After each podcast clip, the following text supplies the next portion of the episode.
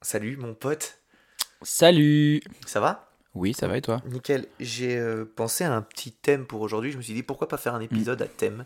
Ouais, ouais. Tu me dis ce que t'en penses, Mm. Euh, enfin je vois que t'es pas concentré mais je te, je te dis quand même. Mhm, mhm. Euh, Est-ce qu'on ferait pas que des histoires qui tourneraient autour des fruits? Ouais, c'est une bonne idée. Salade de fruits, moi j'avais pensé aux pêches parce que Mm. j'ai un petit, un petit agriculteur Mm. qui fait des pêches, il m'a raconté Mm. des histoires Mm. folles sur euh, comment on cultive les pêches. Et- Euh, euh, un thème sur quoi du coup J'ai pas écouté? Les fruits, les fruits, Ah ouais, Et- non, non, c'est c'est nul, c'est non, non, non, c'est pourri ça. Non, Ah. non, on fait pas ça.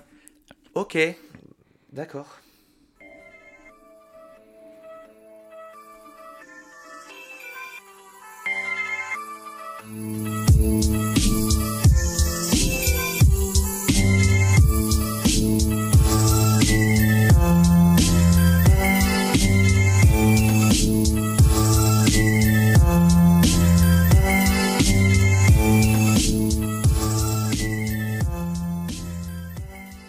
Écoutez, euh, bonjour et bienvenue pour ce chapitre pas spécial fruits du coup. Pas spécialement intéressant, c'est ça que tu veux dire Eh ben on va devoir parler d'autre chose. Ah là là, qu'est-ce qu'on va bien pouvoir Je trouver sais pas du tout, on n'a rien prévu. que les fruits. On a qu'à. bah, Tu m'aurais dit les gâteaux, j'aurais dit oui de suite. Ouais, il va falloir broder des histoires parce que moi du coup j'ai que des thèmes euh, fruitiers. Hmm. Bon bah on leur fera hein, une prochaine. Oui ou jamais. Au choix. Bon ça va, Ça va. Ça va. Ça va. Ouais. Je mange un morceau de chips dans la bouche. Du nouveau en ce moment, euh, des, des projets, euh, des choses euh, qui s'achètent par exemple. Je sais pas au hasard. Je vois pas de quoi tu parles. Ok, ben on enchaîne. Ah, il est timide sur sa vie, mais Arthur vient de faire l'acquisition d'un magnifique sandwich. D'un magnifique manoir. grâce au Patreon, encore une fois. Yes, merci. Ben, c'est grâce à vous les patrons, hein, c'est vous. Encore une fois, si vous voulez que moi aussi je m'achète un magnifique manoir, allez sur notre page Patreon, Patreon, patreon.com, vous cherchez Incredibilis, vous nous soutenez à hauteur de 100 000 euros par mois et je vais vite l'avoir mon manoir. Et puis à côté de ça, vous avez quand même des micro-chapitres et des goodies, donc autant en profiter. non, mais je vois pas en quoi c'est pas rentable. Il me semble que, ouais, c'est ce que j'allais dire, c'est extrêmement rentable. Mm. Non, non, non, on a fait ça bien, là. les contreparties sont, sont, sont à hauteur. sont, sont top. Euh, à partir de maintenant, euh, chers clients Biéronomie, si vous commandez, vous allez recevoir un magnifique petit flyer euh, dans votre colis Biéronomie. Sachez que ce sera notre flyer à nous. C'est une petite fierté d'avoir nos propres flyers. hein. On a copié euh, Siroton le houblon. On On a se- dit, c'est trop bien, on veut faire pareil. On se professionnalise là de ouf. Donc allez tous sur euh, biéronomie.com, commandez, Commandez des bières. Voilà, juste une bière au moins pour avoir notre petit flyer qui vous donne droit à un micro-chapitre spécial. Si vous êtes déjà Patreon, vous l'avez eu. et puis, euh, puis voilà, on a enregistré un micro-chapitre cool aussi avec Mathieu. On lui passe le bonjour. Ouais, Mathieu, c'est un, très cool. c'est un de nos Patreons et on a enregistré un micro-chapitre avec lui qui était vraiment cool. Euh, il passera la semaine prochaine. Puis voilà. T'avais Ouais. quoi comme programme, toi Euh, moi, j'ai un quiz qui va servir de test Ok, euh, pour euh, l'épisode spécial qu'on va enregistrer avec l'âge de bière. yes. Voilà, donc je vais le tester sur toi, vu que tu as une des fortes connaissances euh, en, En zytologie. en, ouais, Mm. en, en bière et Ouais. en bulle. Donc ça va être un quiz spécial bière. Ok. Et on va le refaire avec eux, donc faut pas qu'ils écoutent l'épisode. Exactement. Mm. je ne trouverai, il y aura pas d'autres questions. Ce sera que celle-ci, mais au moins tu vas gagner. J'espère vraiment. Moi, j'ai deux histoires plutôt cool. Il y en a une, ça fait un moment que je la repousse à chaque fois parce que j'avais, on j'avais pas pas le temps si de la cool. faire. Si, mais elle est intéressante. J'avais pas le temps de la faire. Et, euh, et une autre euh, très inspirante. Tu verras. Ok. Moi j'ai une histoire de jeu vidéo. Ça me plaît. Mhm. Ça me plaît beaucoup. Et puis, euh, c'est tout. Bah écoute, ouais, le quiz, le jeu vidéo, une petite brève spéciale bière encore. Ouais. Je suis très dans la, on est vachement dans la bière cette semaine. Et, et voilà. Ok. Eh ben, écoute, euh, commençons par le commencement. Je vais lancer le, le plus important. Alors, alors. On boit quoi, patron? Bon, alors, j'ai été euh, voir nos potes de Bironomie et je leur ai dit on a un problème, on enregistre le matin. et peut-être qu'après, on va devoir euh, prendre la route un peu plus tard dans la journée, donc il nous faut quelque chose de doux. Et il m'a dit bah écoute, il y a une brasserie qui est pas mal, c'est Axel qui m'a dit ça, il parle comme ça. Il y a une brasserie qui est pas mal, euh, c'est euh, la brasserie euh, des cueilleurs, très intéressant, on avait déjà goûté. Brasseur-cueilleur. Ouais, les brasseurs-cueilleurs. Et ils- ont fait une bière euh, curcuma, poivre, Comme ça, sur le papier, ça fait pas tant envie le saison. matin. C'est une saison. Ouais, c'est une saison. donc, On est vraiment une- sur une bière de matin, quoi. Mais elle est douce, 4 degrés. Il y a une petite histoire. Donc, le temps que tu ouvres euh, ta bière et que tu t'en serves pour la goûter, je vais vous raconter la petite histoire parce que c'est vraiment une petite histoire de type Incredibilis qui est à l'arrière de l'étiquette. J'aime bien ce genre de bière qui, qui vous rendent euh, plus intelligent ou euh, plus. que- Quel est le mot que je cherche? Culturé Culturé, voilà, merci. Alors, c'est l'histoire d'un singe solitaire, fan de plantes et de mystères. Pour sa soif, il a pris la mer et du pays voir l'île des frères. Un lopin gorgé de lumière, de fruits, d'amis et très ouvert. Alors, euh, c'est long, hein, j'ai pas fait un tiers. à peine a-t-il foulé la terre que le chien du coin l'accueille pépère. Bienvenue chez toi, mon cher compère. Dans ma contrée, que viens-tu faire? Cueillir des fleurs pour faire de la bière. Quérir les secrets de ta terre. Monte sur mon dos et je t'emmène. Ce qui pousse ici, c'est mon domaine. Grimpant, il voit que son oreille saigne. C'est un peu bizarrement formulé. Qui t'a donc fait cette gangrène? Un bipède, à mauvaise haleine, ton vieux cousin empli de haine. Pas de quoi faire des acouphènes.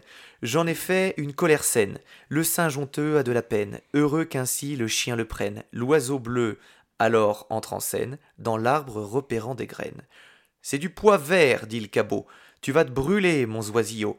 Mais gardons dans cette piperie, dans cette piperine, elle révéla la curcumine. Monte donc lui dire, petit Zaco, je vais, m'en- je vais me trouver ce qu'il faut. Le simien et le volatile s'occupent des grappes de vertes billes, tandis qu'au sol notre pâteau de curcuma tache son museau. Riche de la potion de l'île, symbiose magique de doc habile, nos amis n'oublieront pas, tel le poivre et le curcuma. Voilà. C'est- C'était long, hein. eh ben, c'était long, mais qu'est-ce que c'était chiant. Alors, qu'est-ce que ça goûte? Bah, je, je- je trouve qu'elle a un, un- C'est moi ou elle a un reflet un peu vert? Elle a, une, elle a une couleur très étrange. Ouais. Un- elle a une couleur urine. C'est très vendeur, mais t'as pas tort. Elle a pas tant de mousse. Là, tu- Très, pas de mousse, ça pique, euh, c'est très très pétillant, bah, c'est très frais. Ouais. On sent le poivre. Euh, le curcuma, je t'avoue que j'ai du mal à, à définir le, le goût, l'odeur. bah ouais, le curcuma s'attache. Est-ce que t'as la langue jaune? Non, j'ai pas la langue jaune. Comment tu peux le savoir si bien? Bah, je la vois. Ah si, ça goûte bien le curcuma. Hein. Je sens plus le curcuma que le poivre. Mm. Comme quoi, on est complètement différents. Non, mais en fait, c'est que j'arrive pas à. J'ai pas le, le goût en tête du curcuma. Enfin, tu Ah vois, ouais. j'arrive pas à l'identifier. Déjà avant la bière, je veux dire. Ah ouais, ouais, c'est un peu terreux, euh, Mm. Mais pas. Mais elle a vraiment une couleur. Elle a, je trouve qu'elle a un reflet un peu vert, non? Très ouais, léger. jaune-vert, ouais. Ouais, Ok. elle a une drôle de couleur. Elle est intéressante cette bière, elle est très douce, c'est exactement ce que je voulais. Elle est très fraîche. Très très fraîche, très très douce. Euh, oui, très très fraîche parce qu'elle était dehors euh, il y a encore pas longtemps. Et d'ailleurs, dans le il fait micro grand chapitre avec Mathieu, il nous avait ramené euh, une bière de la même brasserie, donc les brasseurs cueilleurs. Qui C'était une était quoi? fort bonne.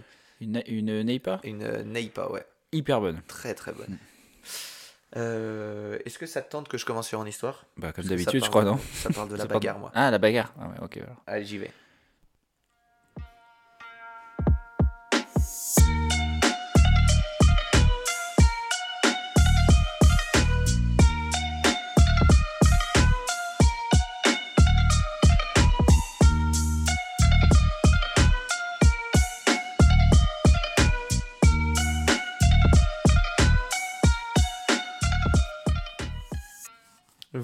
Connaissez bien évidemment le karaté, mon cher Arthur. Bien sûr, mon Sport cher Thomas. Bah oui, sport dans lequel j'excelle, comme le logiciel.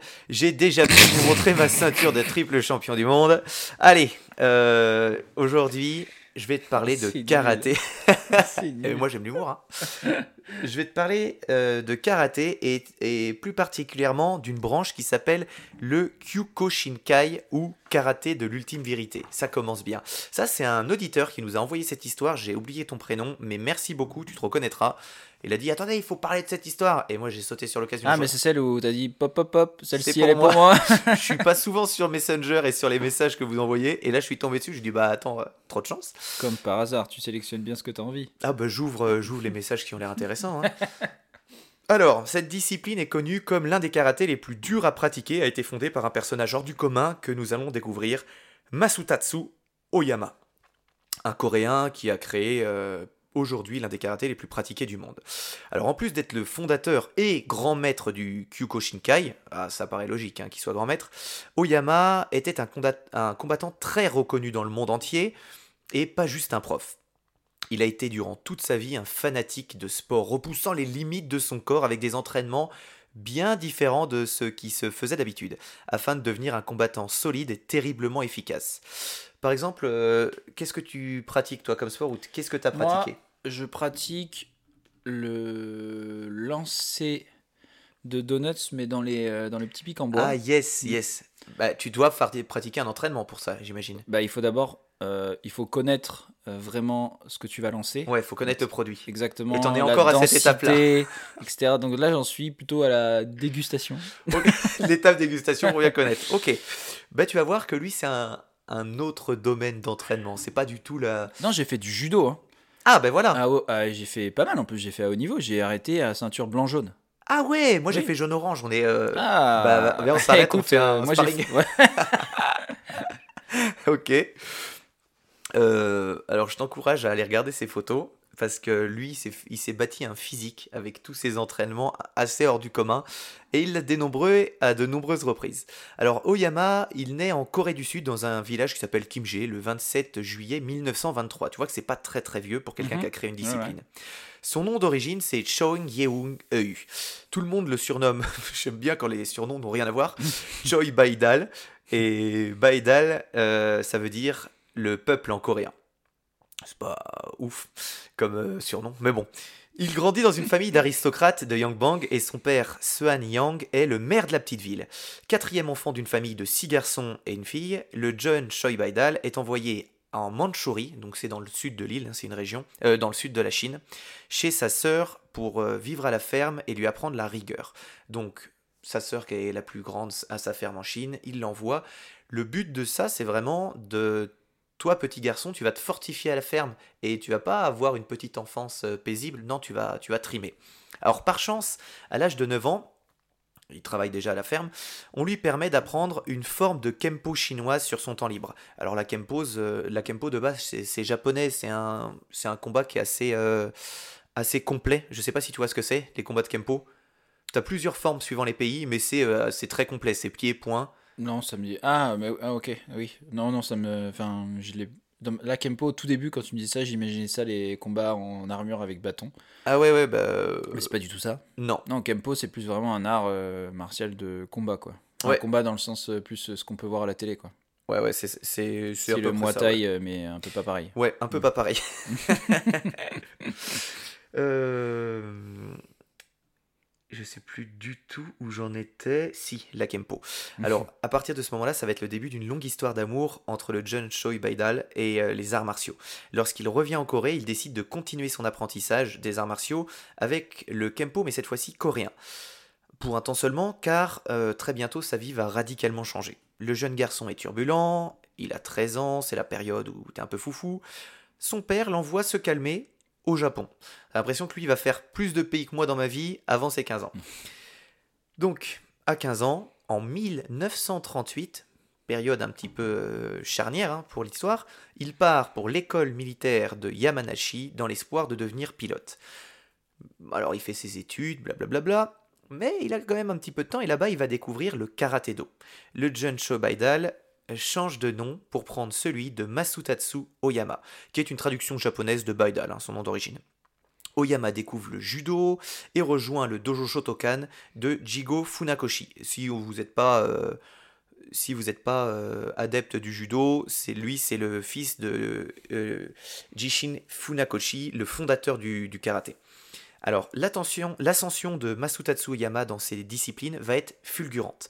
À 20 ans, il passe son quatrième dan de karaté, alors qu'il a commencé depuis 4 ans, 5 ans. Et il fera pareil plus tard pour le judo. Grâce à l'enseignement de Jinshin Funa- Funakoshi, et deux ans de pratique assidue, il remporte le All Japan Tournament. Alors ça, t'en as, sûrement regardé des vidéos YouTube euh, de ça parce que c'est hyper cool. C'est un tournoi qui réunit tous les styles de combat à un Fortnite euh, sur le ring où tu peux avoir des boxeurs, des, des sumo, des kickboxers, de la capoeira, tous les styles Ah peuvent ouais être sur le ring. Ouais, c'est l'ancêtre de la K1.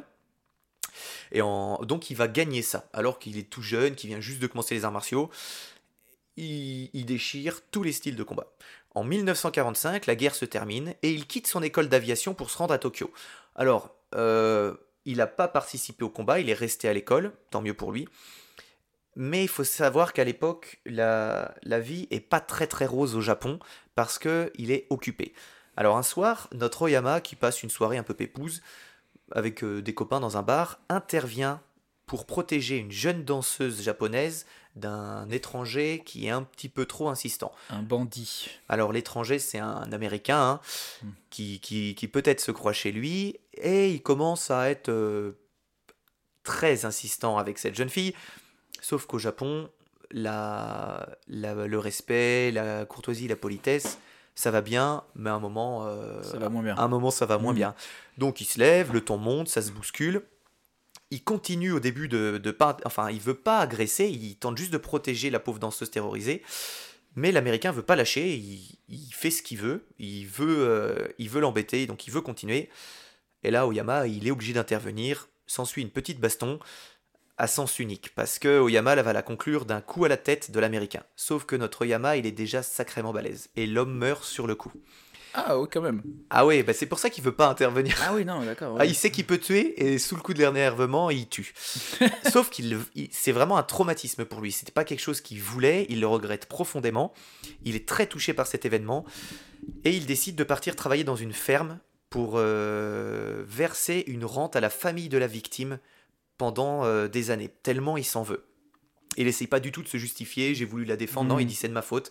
Je savais que j'aurais pu. Je, euh, je sais que je suis une arme. je suis une arme et je n'avais pas à intervenir.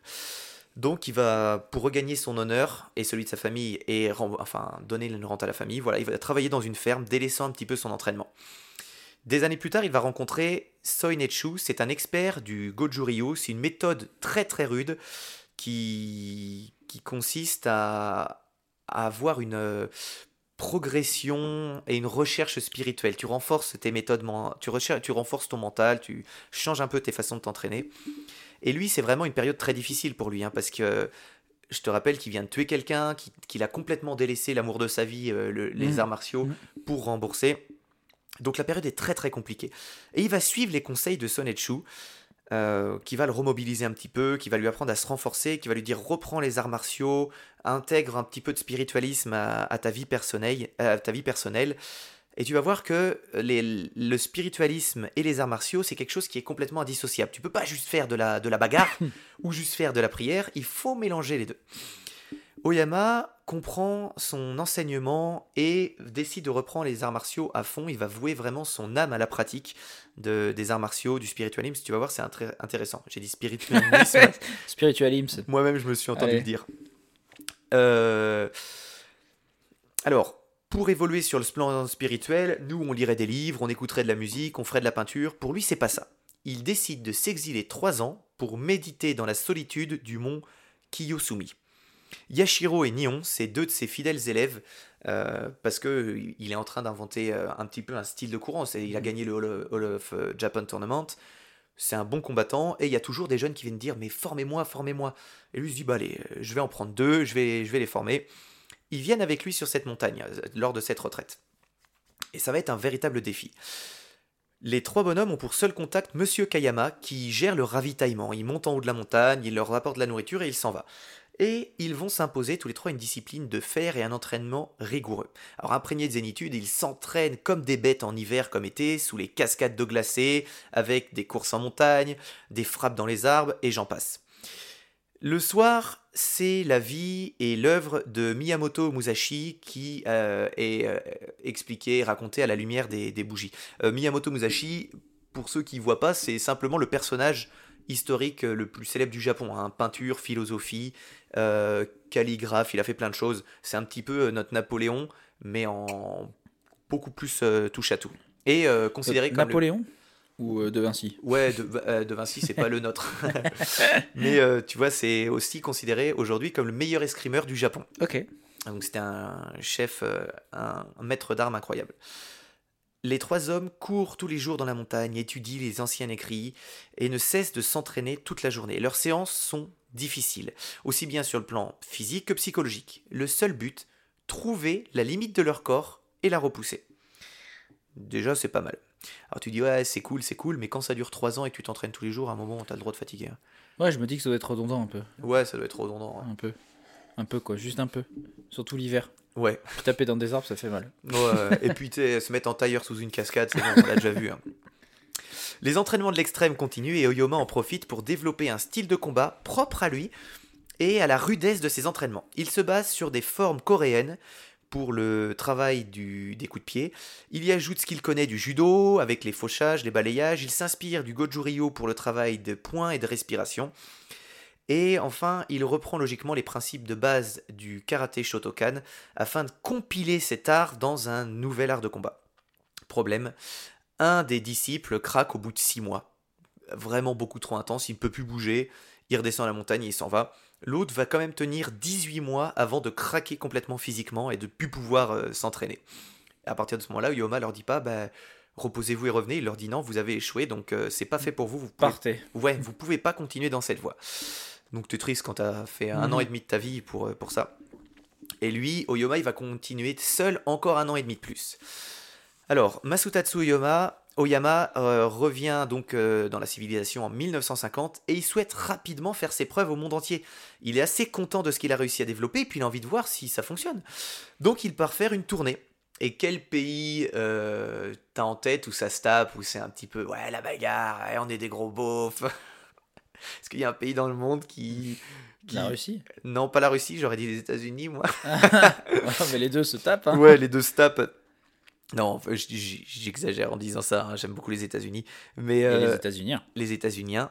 Mais euh, c'est à l'époque le pays où il y a le plus de tournois de combats qui sont organisés. Et lui, il se dit tiens, je vais aller là-bas et je vais aller montrer que moi aussi je sais me taper.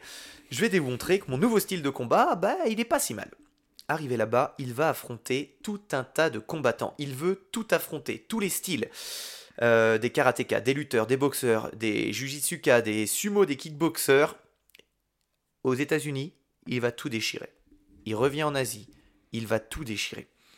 Euh, alors, phase un peu creepy je cautionne pas trop, pour faire parler de sa méthode, il va affronter aussi euh, des taureaux, parce que les êtres humains ne lui suffisent plus. Et euh, c'est impossible de pas parler de ça parce que c'est très connu dans son histoire et c'est marquant en fait. Euh, lors de son retour à la civilisation et après ses voyages dans le monde, il va affronter beaucoup de taureaux, 52 au total. Alors heureusement, il s'est retrouvé interdit de pratiquer euh, ce genre de duel parce que bah, parce que c'est pas trop dans le respect animal. Ça n'a pas d'intérêt. Ça n'a aucun Il intérêt. n'est pas sauf de préparé, dire- le taureau. oui, sauf de dire, bah, j'ai battu un taureau. Souvent, les taureaux étaient blessés euh, ou tués.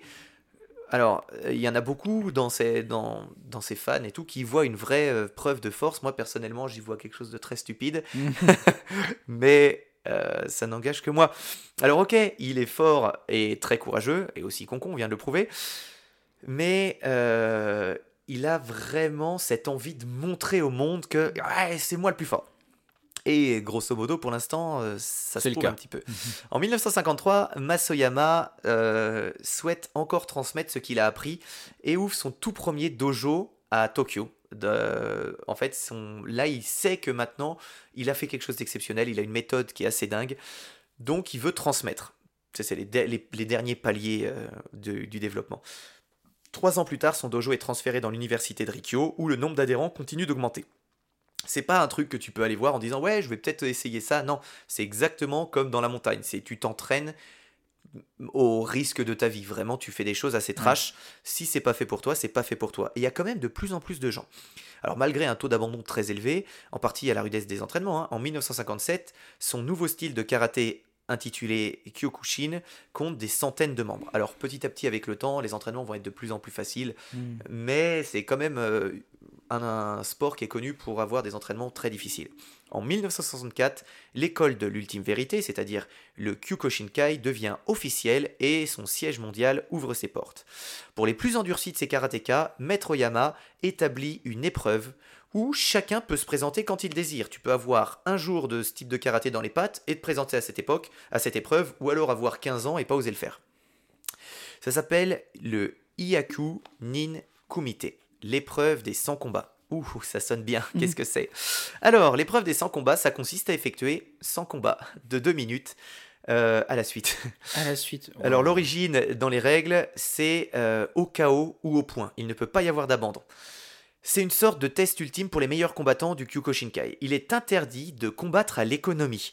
Euh, si tu te dis, bon bah c'est mon troisième combat, je vais y aller tranquille, je vais marquer des points. Non, parce qu'il y a des juges sur le bord et qui vont dire, non, là tu fais exprès de faire durer le combat, tu t'économises, donc tu es éliminé. Et t'as pas de, t'as pas de, attention, pénalité. Non, c'est là tu t'économises, t'es éliminé. Pour prouver la possibilité de réussir cette épreuve, le maître Oyama effectue 3 Yuaku Nin Kumite de suite sur 3 jours consécutifs. Ah, Donc, il va, oh. ouais, Donc il fait 300 combats. il va faire au total, ici il va faire 300 combats, 100 par jour. Euh, normalement, il y en a un quatrième qui était prévu, mais il ne pourra pas le réaliser faute d'adversaire. Parce qu'à force de te prendre, euh, de trouver sans adversaire, de les mettre KO ou au point, ben, tu t'abîmes. Euh, lui, il a fait ça trois fois. Francisco Filo, pour les amateurs, c'est le septième champion du monde de karaté, a réussi à terminer ce test en 1999 sans aucune défaite et mettant 26 de ses adversaires KO. Euh, donc c'est quand même quelque chose qui est... Je sais pas si t'imagines, si t'as déjà fait du sport de combat, mais deux Tu minutes sais, de tu sais combat... bien que non? Ouais, mais peut-être t'as pu essayer, tu sais, au lycée, il y avait des, des- des cours de boxe parfois. Deux minutes de combat, c'est très trash. Quand on, enchaîne, quand on enchaîne 100, Mhm. oh, mais c'est ultime. Euh, Vaut mieux aller très vite dans ce cas-là alors. ah ouais, ouais, faut, faut frapper. Pam, pam, frappe qu'un coup. Euh, à partir de ce moment-là, à bah, la son, son karaté va se répandre dans le monde entier. Dans 120 pays, euh, il va être adopté. Les membres inscrits vont dépasser les 10 millions, faisant du Kyokushinkai le karaté le plus pratiqué du monde. L'un des karatés, parce que je suis pas sûr que ce soit le plus, le plus pratiqué. Masutatsu Ayama va décéder le 26 avril 1994 d'un cancer des poumons à l'âge de 70 ans. Tu vois, euh, Il fumait? la... non, non, non, même pas. Mais la Oh. fameuse théorie du cancer, il a tué les taureaux. Et... Ouais, Voilà. c'est ça. Ou alors il était qu'avec des gens qui fumaient. Voilà. L'héritage qu'il laisse dans le monde des arts martiaux et particulièrement celui du karaté est immense. Il est le père d'une des disciplines les plus dures et les plus respectées du monde. Un homme qui a fait avancer les arts martiaux euh, de façon énorme. Alors Masoyama, c'était avant tout un pratiquant qui aimait le dépassement de soi et la vérité de la confrontation. Il a toujours ressenti de la différence envers les différents styles de karaté à la couche, à la touche, pas à la couche. Parce que pour lui, c'est pas possible de faire du karaté où tu touches, non ou si tu fais un sport de combat, c'est vraiment pour te dépasser et psychologiquement accepter d'encaisser, donc euh, des choses assez costauds. Euh, et lui, ça, le Kyokushinkai, c'était vraiment une discipline qui était faite pour aller au chaos. Euh, T'avais pas le droit à l'erreur, pas d'approximation, et c'est pour ça qu'on l'appelait le karaté de l'ultime vérité. Oyama mettait également énormément l'accent sur la condition physique et l'endurcissement, le renforcement de son corps et du corps de ses adhérents. Il voyait son corps comme une arme qu'il fallait affûter tous les jours. Si tu t'arrêtes de pratiquer, tu abîmes ton arme. Et le Kyokushinkai permettait aux pratiquants du coup de se développer dans un, dans un immense respect et une humilité parce que t'étais toujours mis en difficulté, t'étais Mhm. jamais dans la facilité. Donc c'est quelque chose qui est assez intéressant. Euh, D'ailleurs, on peut l'observer chez les grands champions comme Georges Saint-Pierre, le, le, plus célèbre combattant MMA qui, est canadien, qui est, qui est un homme incroyable, qui est incroyablement talentueux, hyper sympa. Et lui, il est originaire du Kyokushinkai. Alors vous pouvez regarder le film Fighter in the Wind qui, qui raconte un peu son histoire, même si euh, le scénario et les dialogues sont un peu simplistes. c'est vraiment un film. Le film est pas mal, mais c'est un peu enjolivé et tout. Mais voilà, regardez-le, c'est c'est cool. Vous pouvez aussi lire euh, l'histoire détaillée de Maître Oyama et du Kyokushin dans le livre Kyokushin, l'ultime vérité de Bertrand Kron. Voilà pour cette petite histoire. Ok. Je comprends pourquoi tu l'as pas raconté euh, tout de suite. Mm. C'est pas si bien. C'est pas ouf le karaté, de toute façon on n'aime pas ça. Oh, C'est pas grave. hein, c'est tu pas vois. grave, il y a un stylo qui est tombé. Euh, ouais, c'était bien. Ouais, C'était bien. bah, le savais sport, euh, on aime toujours ça. pas. Le sport, c'est c'est bien. Euh, ça va être à moi. Ouais, ça va être à toi. Euh, Tu sais, euh, nous, on, on joue aux jeux vidéo. T'es pas sans savoir qu'on joue aux jeux vidéo de temps, Je suis de, pas sans savoir que je l'assume bien. Ouais. de temps à autre. Et euh, que généralement, on perd de l'argent euh, dans ces jeux vidéo. Et à ma connaissance, ça nous est jamais arrivé de faire une quelconque transaction positive. Euh, eh bien, en fait, dans l'histoire que je vais te raconter, je vais te montrer que c'est possible de gagner de l'argent. D'accord, parce que moi, la transaction positive, c'est l'amusement que j'éprouve en jouant. hein. Ah oui, alors ça c'est oui, c'est ça. tu parles tu d'aspect peux- financier. Oui, non mais là je suis dans la finance. Euh, et donc tu vas voir qu'on peut gagner de l'argent, beaucoup d'argent. C'est parti.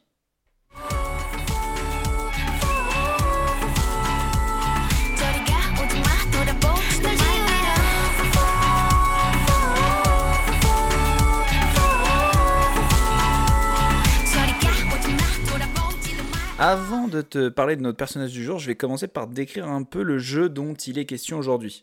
Est-ce que tu connais Entropia? Non, j'en ai déjà entendu parler, mais je C'est vrai? je vois pas ce que En fait, euh, bah, c'est un jeu, euh, c'est un jeu en ligne, c'est un, MMORP un MMORPG pardon, qui, est, qui a été créé par la société suédoise Mind Dark, et c'est un jeu qui est sorti en 2003, le 30 janvier pré- euh, précisément. La particularité de ce jeu, c'est que tu peux créer ton propre monde virtuel, un peu à l'instar de euh, Second Life. Euh, et euh, enfin, il y a une différence avec les autres MMORPG. Par exemple, la différence avec World of Warcraft, euh, c'est qu'au lieu d'avoir un seul monde par serveur, donc euh, un nombre limite de joueurs, Mhm. la société Mandark a mis au point une technique qu'on appelle Grape System. Donc quoi, tu, tu vois, comme les grappes de raisin. Euh, en fait, c'est simplement qu'il y a plusieurs serveurs qui se répartissent des parcelles dans une même planète. Donc du coup, tu passes d'un serveur à l'autre en te déplaçant sur la planète, euh, mais sans t'en rendre compte. Et donc, ça permet d'avoir beaucoup plus de monde et de jouer avec des gens du monde entier. Donc là, tu n'as plus euh, ce, côté serveur Europe, serveur France, mais tu as bien un des serveurs monde. Ouais, ok. Alors le pitch, c'est quoi? En fait, ça se passe dans le futur. Euh, le joueur rentre dans la peau d'un colon qui doit se développer sur la planète Calypso. Sur cette planète, tu as deux continents, Eudoria et Ametera, qui sont peuplés de créatures hostiles, mais qui sont surtout riches en minerais et en énergie. Chose très importante si tu veux pouvoir évoluer dans le jeu, parce que, euh, euh, en exploitant en fait toutes ces toutes ces, euh, toutes ces sources de, de, de matières premières, voilà, ça va te générer un revenu.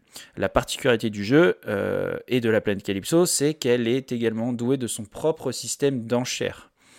euh, qui est accessible en fait dans chaque ville où tu peux acheter des armes, des outils, des ressources que d'autres joueurs ont mis en vente. Ok. Donc de, de te faire de l'argent. Tu as aussi euh, tout un choix énorme de boulot euh, enfin, qui est proposé aux joueurs dans lequel tu dois acquérir des compétences pour évoluer. Le jeu, il est évidemment gratuit, euh, sauf qu'on va vite se rendre compte qu'on ne peut pas avancer dans le jeu sans payer. Ah, problème. Ouais, hein, c'est le début des pay to win. Donc, à part récolter, si tu veux, la sueur des monstres, euh, tu peux pas faire grand chose. Et récolter la sueur des monstres, c'est vraiment le cas. Tu dois récolter de la sueur de monstres. Au début, quand tu arrives dans le jeu, tu n'as rien, tu commences par ça. Et en fait, ce qui est fou, c'est que si tu veux évoluer, si tu veux avancer un peu dans le jeu, tu vas devoir payer. Et donc, si tu veux pouvoir aller un petit peu plus loin dans le jeu, et par exemple tuer le monstre euh, dont tu as euh, récolté la sueur, il va te falloir ouais. des munitions. munitions que tu vas devoir payer. Tu vas devoir acheter à d'autres joueurs. Donc, munitions qui valent environ 1 euro. Ouais. Si ce monstre est plus fort, enfin, est plus fort que prévu, tu, tu, tu- du coup, tu, on va dire que tu perds, tu retournes acheter des munitions parce que tu as usé les tiennes, mais en plus de ça, tu vas acheter une magnifique armure ultra résistante à 20 euros. Ouais, Ou ça un commence. kit de soins à 10 euros. Le but étant de se tirer de la planète Calypso parce que, en fait, euh, euh, c'est un jeu futurisme qui se joue, euh, c'est spatial quoi. Donc Mm. euh, tu vas avoir un vaisseau et le but c'est d'aller explorer les ouais. autres planètes. Donc c'est vraiment, euh, voilà, c'est vraiment un jeu spatial futuriste.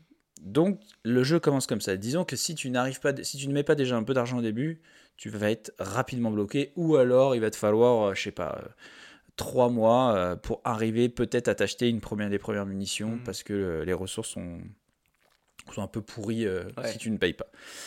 Une fois que tu as un vaisseau et que tu quittes Calypso, bah, pour aller euh, sur euh, Rock- Rocktropia par exemple, ou encore Next Island, ou la planète Sirène, planète Toulan, ou encore la planète Arcadia. Une fois que tu arrives là-bas, ton but est de créer ton habitation. Donc c'est vraiment une grosse étape à passer, euh, parce qu'une fois que tu es propriétaire de ta maison, tu peux gagner de l'argent. Ok, on est sur Animal Crossing. Ouais, mais dans Animal Crossing, il n'y a pas de vrai. euh, de, normalement, tu n'as pas de vraies transactions physiques. D'accord. Enfin, physiques, ce que je veux dire, qui sont, qui sont Ouais, générées en, en, en- en- vrai, euh, vrai, euh, vrai, euh, vrai argent, vraie monnaie. Donc, en fait, tu as ta maison. Une fois que tu as ta maison, tu peux la louer. cette maison ou cet appartement, tu peux la louer à quelqu'un. Et donc, tu peux, euh, et tu peux aussi laisser la liberté aux gens de la venir, venir la visiter gratuitement ou non. Mmh, Donc, c'est-à-dire que les gens peuvent venir. ouais. Si par exemple tu possèdes une mine, tu peux la mettre en gestion pour un pourcentage du chiffre d'affaires. Ok, c'est une vraie entreprise. Ah non, mais tu, tu- tu vas voir, c'est que le début. En fait, là, la grosse folie de ce jeu, c'est que finalement, euh, passer tout ça, ou du moins, euh, si tu as réussi à acquérir quelque chose, tu vas pouvoir être payé par le jeu. Les développeurs, en fait, ils, ont, ils réservent aux propriétaires de terrains, de maisons, etc., de l'argent. Donc évidemment, en- ça, c'est en fonction de ton patrimoine. C'est comme si tu avais des actions dans le jeu. Finalement, tu as un terrain, une maison, c'est comme si tu avais une action. Et en fonction de ce que ce qu'a généré l'entreprise dans l'année, et toi, ce que, tu, ce que tu disposes en taille de patrimoine, on va dire, tu gagnes euh, un peu d'argent. Ah, c'est pas mal de la part des développeurs. C'est pas souvent qu'on voit ça. Euh, non, Non, non, c'est- hyper intéressant. presque, c'est presque, je j'ai pas d'autres exemples en fait. Et comme je suis sûr que tu ne te rends pas compte de l'ampleur de ce jeu, en fait, euh, sache qu'en 2006, l'argent qui circulait dans le jeu s'élevait à plus de 300 millions d'euros. Ah ouais, non, bah c'est pas du tout ce que je pensais. L'argent qui circule dans le jeu, à l'intérieur. Ah ouais. Ok? Euh, et comme je vois que tu ne te rends tu ne rends encore pas bien compte du mastodonte que c'est, j'ai une autre info. Mindark donc, a réussi à obtenir une licence bancaire et ont leur propre carte de crédit utilisable dans le jeu, et évidemment aussi dans la vraie vie. Tellement dingue. Donc c'est fou, C'est une banque en ligne. c'est ils ont créé une banque donc pour le jeu et euh, je sais pas, tu veux aller euh, acheter des habits ou t'acheter un Coca, tu peux le faire. Trop bien. C'est fou. Alors il y a des sociétés dans le jeu qu'on appelle SOC euh, et qui sont accessibles aux débutants. Donc euh, imaginons au hasard un débutant euh, toi. Eh bien via ces terminaux SOC Term, tu peux postuler dans l'une de ces sociétés et t'inquiète pas pour la barrière de la langue d'ailleurs parce qu'il y a beaucoup qui sont françaises donc tu peux y aller franco. Par contre petit conseil pour être recruté plutôt qu'un autre, un sourire ça ne suffit pas. Il faut surtout postuler directement donc sur SocTerm, mais euh, il faut d'abord contacter les membres de la société qui vont un petit peu t'expliquer comment ça fonctionne. Et derrière, en fait, en fait c'est comme si tu avais un entretien d'embauche. Ok. C'est pas genre euh, n'importe quel jeu, tu décides d'être, euh, je sais pas, maçon. Ouais. Et là, tu non, c'est pas comme c'est pas comme dans les Sims. Là, vraiment, tu as une sorte d'entretien, on voit si ça te plaît, etc. Si le, le travail correspond à tes attentes. Et en fait, c'est toi qui, euh, enfin, en fait c'est toi ouais, qui, qui as ton propre entretien d'embauche euh, en fonction du métier que tu préfères. Et une fois que tu es sûr de vouloir faire partie de cette compagnie, euh, tu vois, par exemple, tu as regardé si ça n'extorquait pas les enfants, ou c'est pas travailler des enfants Ouais. à l'autre bout du monde, ou, ou que ça finançait pas les guerres sur une autre planète, tu dis, bon, allez, je peux postuler. Et là, tu es engagé. Et si jamais ça marche pas, tu peux aussi changer de planète et retenter ailleurs. Euh, donc allons maintenant, par exemple, sur la planète Rocktropia. C'est le créateur de ce monde qui va nous intéresser aujourd'hui. Euh, si tu as bien compris tout ce que je t'ai dit jusqu'à présent, tu sais qu'il euh, n'a pas créé son, son propre monde par Ouais. altruisme. Donc c'est vraiment quand tu fais ça, tu veux de la thune. Euh, donc il a, ce gars, il a un site internet où il vend les mérites de sa planète, euh, que je rappelle est dans le jeu Entropia. hein. C'est vraiment un monde à part, mais il a son propre site internet de Rocktropia, etc. Euh, ce mec s'appelle John Neverdie Jack- euh, Jacobs. La petite présentation de sa planète dit Rocktropia est un MMORPG hybride avec plusieurs mondes à la pointe de la réalité virtuelle.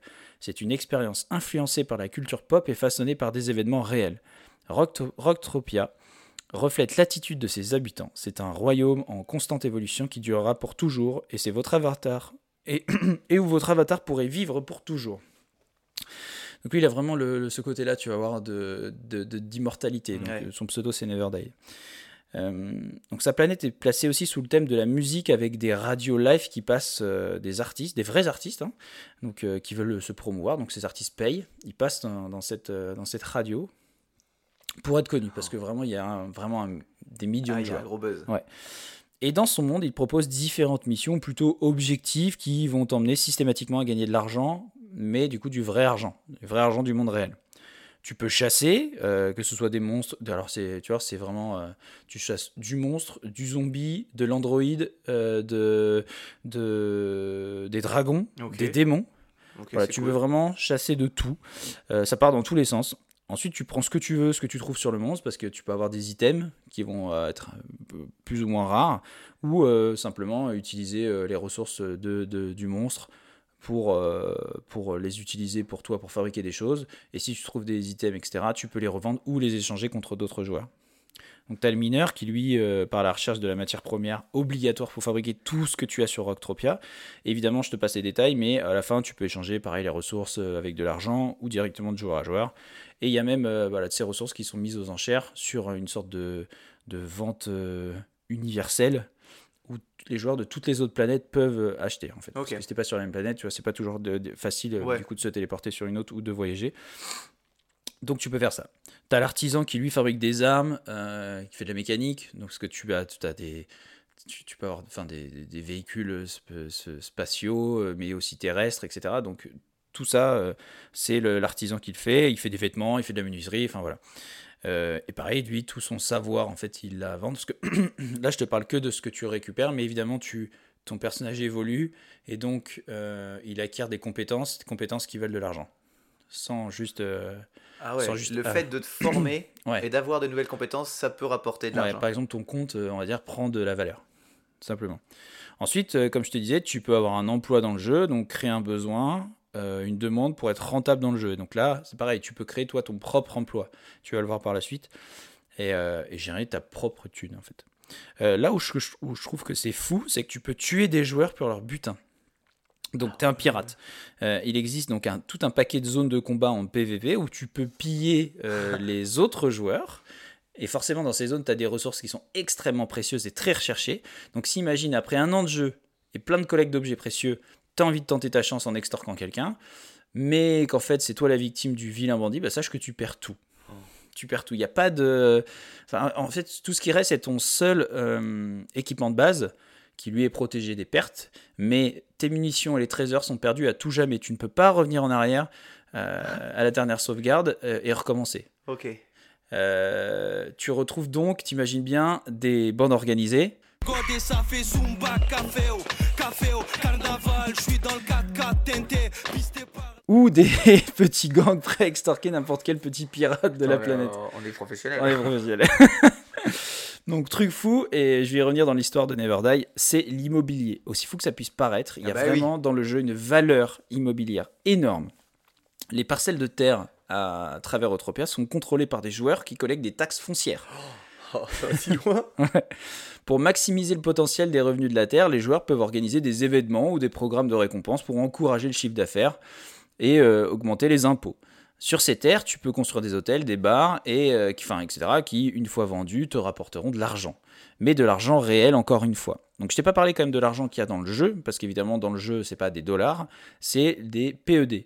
Et a priori, 10 PED, ça équivaut à 1 dollar. Ok. Euh, je te rappelle que le Bitcoin est quand même sorti en 2008 et que là, on est en 2003. Ouais. Donc on est déjà sur une... une, une- si vieux que ça, une- le Bitcoin Ouais. Je pensais que c'était beaucoup plus Ouais. récent. 2008. Euh, je, ne vais pas dire de conneries pour la date, mais c'est 2008. Je n'ai pas la date précise. Donc revenons-en à la légende d'Anthropia, le joueur Never Die.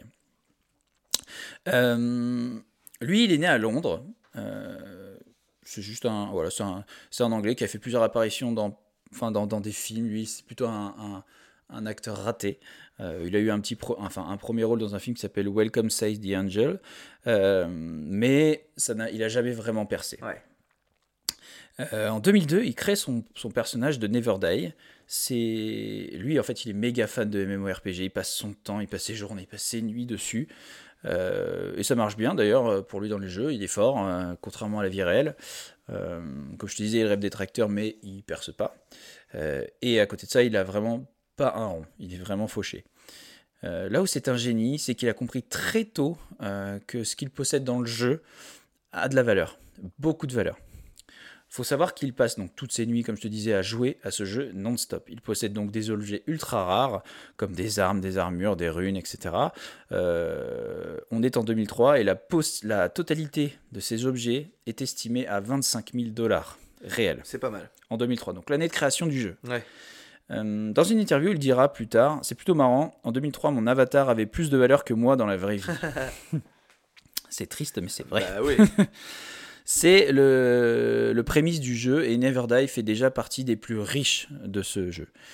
Et c'est là que tout part en vrille. Euh, L'argent, ça monte à la tête, c'est normal. Alors lui, euh, qu'est-ce qu'il fait de son argent? Eh bien, il- premier achat qui s'embrette pour lui euh, on va dire, obligatoire, c'est d'acheter un œuf rare.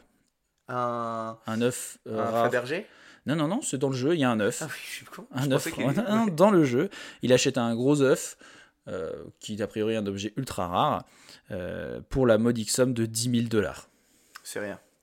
faut savoir que c'est vraiment un objet virtuel qui a été créé donc par un développeur et il l'a acheté 10 000 dollars. C'est rien. Donc tu me diras, c'est peut-être un peu idiot, probablement, surtout quand t'es fauché. Mais euh, si je te parle de lui, c'est parce qu'il a réussi, grâce à ce genre de folie, à se rendre super célèbre. À tel point que tout le monde dans le jeu vient voir l'œuf qu'il a acheté. Et donc, il fait payer des tickets, évidemment, non. pour venir voir en fait, euh, voilà, cet œuf. Et grâce à ça, grâce à cette transaction aussi, euh, il s'est fait connaître dans le monde entier. Il s'est devenu une grosse célébrité, enfin dans le monde entier du jeu. Il s'est devenu une méga célébrité dans le jeu. Et euh, grâce à ça, en fait, donc il était connu, puis vu qu'il avait énormément d'objets rares, il se fait en moyenne à l'époque 3000 dollars par mois grâce à la vente, achat-revente d'objets. On, on est déjà sur un, beau revenu. Euh, donc tu vois, tu, tu, tu trouves peut-être comme moi qu'acheter un œuf euh, mal pixelisé à 10 000 dollars, c'est une folie, Mm, mm, mais c'est que le début. en 2005, Jacobs a hypothéqué sa maison pour acheter un astéroïde virtuel pour la modique somme de 100 000 dollars. Un astéroïde. Euh, Il a hypothéqué sa vraie maison. sa- il a hypothéqué sa vraie maison pour acheter euh, cet astéroïde. Et c'est à ce jeu- c'était à ce, enfin, à l'époque, c'était l'objet virtuel le plus cher jamais vendu sur le marché. Oh là là. C'est complètement dingue quand tu y penses. Encore, une fois, c'est, tu te dis, mais ce gars, il, il- il est fou. Il se fait 3000 dollars par mois grâce à un jeu. C'est déjà cool pour un gars qui a pas de thune. Et euh, voilà. Puis 100 000 dollars, encore une fois, c'est un astéroïde qui a été créé peut-être en une matinée, une après-midi par Ouais. un développeur. Ah bon. Mais finalement, il a fait le bon choix puisque le lendemain à peine, il reçoit une offre d'achat pour son astéroïde de combien Devine? 150 000. 200 000 dollars. Ouais, bah oui, mais l'offre et la demande. hein. Alors lui, qu'est-ce qu'il fait? Il refuse. Ah ouais, il fait. Normal, très mauvaise affaire. Mais oui. euh, fois 2, fois 2, 100% de, Bah non, 100% de bénéfices. euh, ça ne va pas. oh non, c'est pas possible. Euh, à la place, il décide d'en faire un club, une boîte de nuit. Il y a un clip d'ailleurs promotionnel que tu peux voir sur YouTube qui a été tourné avec des vrais. Enfin, il y a des vrais DJ qui viennent jouer dans son club. Donc, pareil, il fait des soirées dans le club virtuel avec des vrais DJ qui viennent jouer dans le club, donc avec des musiques de DJ très connues. C'est un petit peu le Saint-Tropez ou plutôt l'Ibiza d'Entropia. Euh, il faut être absolument vu dans ce club si tu veux faire partie de la haute. euh, voilà, Non, il faut être vu dans, ce club, jeu. dans un C'est jeu. génial. Donc, c'est- donc euh, je l'ai peut-être pas dit, le nom de la boîte, c'est le Club Never Die. Euh, et comme il est fortement déconseillé de conduire son vaisseau après une soirée arrosée en, discothèque, Il il, un construit un, complexe immobilier de haut standing avec 1000 appartements, un centre commercial où tu peux acheter donc euh, les dernières tenues à la mode, un stade, des studios, enfin tout ce que tu peux imaginer, un stand de tir avec des, des monstres, enfin voilà, t'as vraiment... tu peux faire ce que tu veux. Euh, il a aussi acheté euh, des exploitations minières qu'il loue aux joueurs. Donc comme ça, lui, en fait, il a une rente. Ouais, Voilà. c'est de la gestion. Ouais. Tout ça sur, ce, sur, sur le même astéroïde. hein. Euh, il en fait en fait vraiment son sanctuaire dans lequel il, il expose aussi une sorte de petit musée. Il va exposer tous ces objets qui sont synonymes de sa réussite. Évidemment, on l'a fait là, hein, forcément. C'est quand même grâce à lui que tout a Mhm. commencé. Et tiens-toi bien, grâce à son investissement de 100 000 dollars dans, cet astéro- dans cet astéroïde, euh, par an, euh, il lui rapporte 200 000 dollars. C'est un génie Ouais, sans qu'il lève le petit doigt dans un jeu vidéo. dans un jeu vidéo. Euh, en 2010, il, il, euh, se dit que c'est le bon moment peut-être de vendre cet astéroïde qu'il appelle l'astéroïde Space Resort.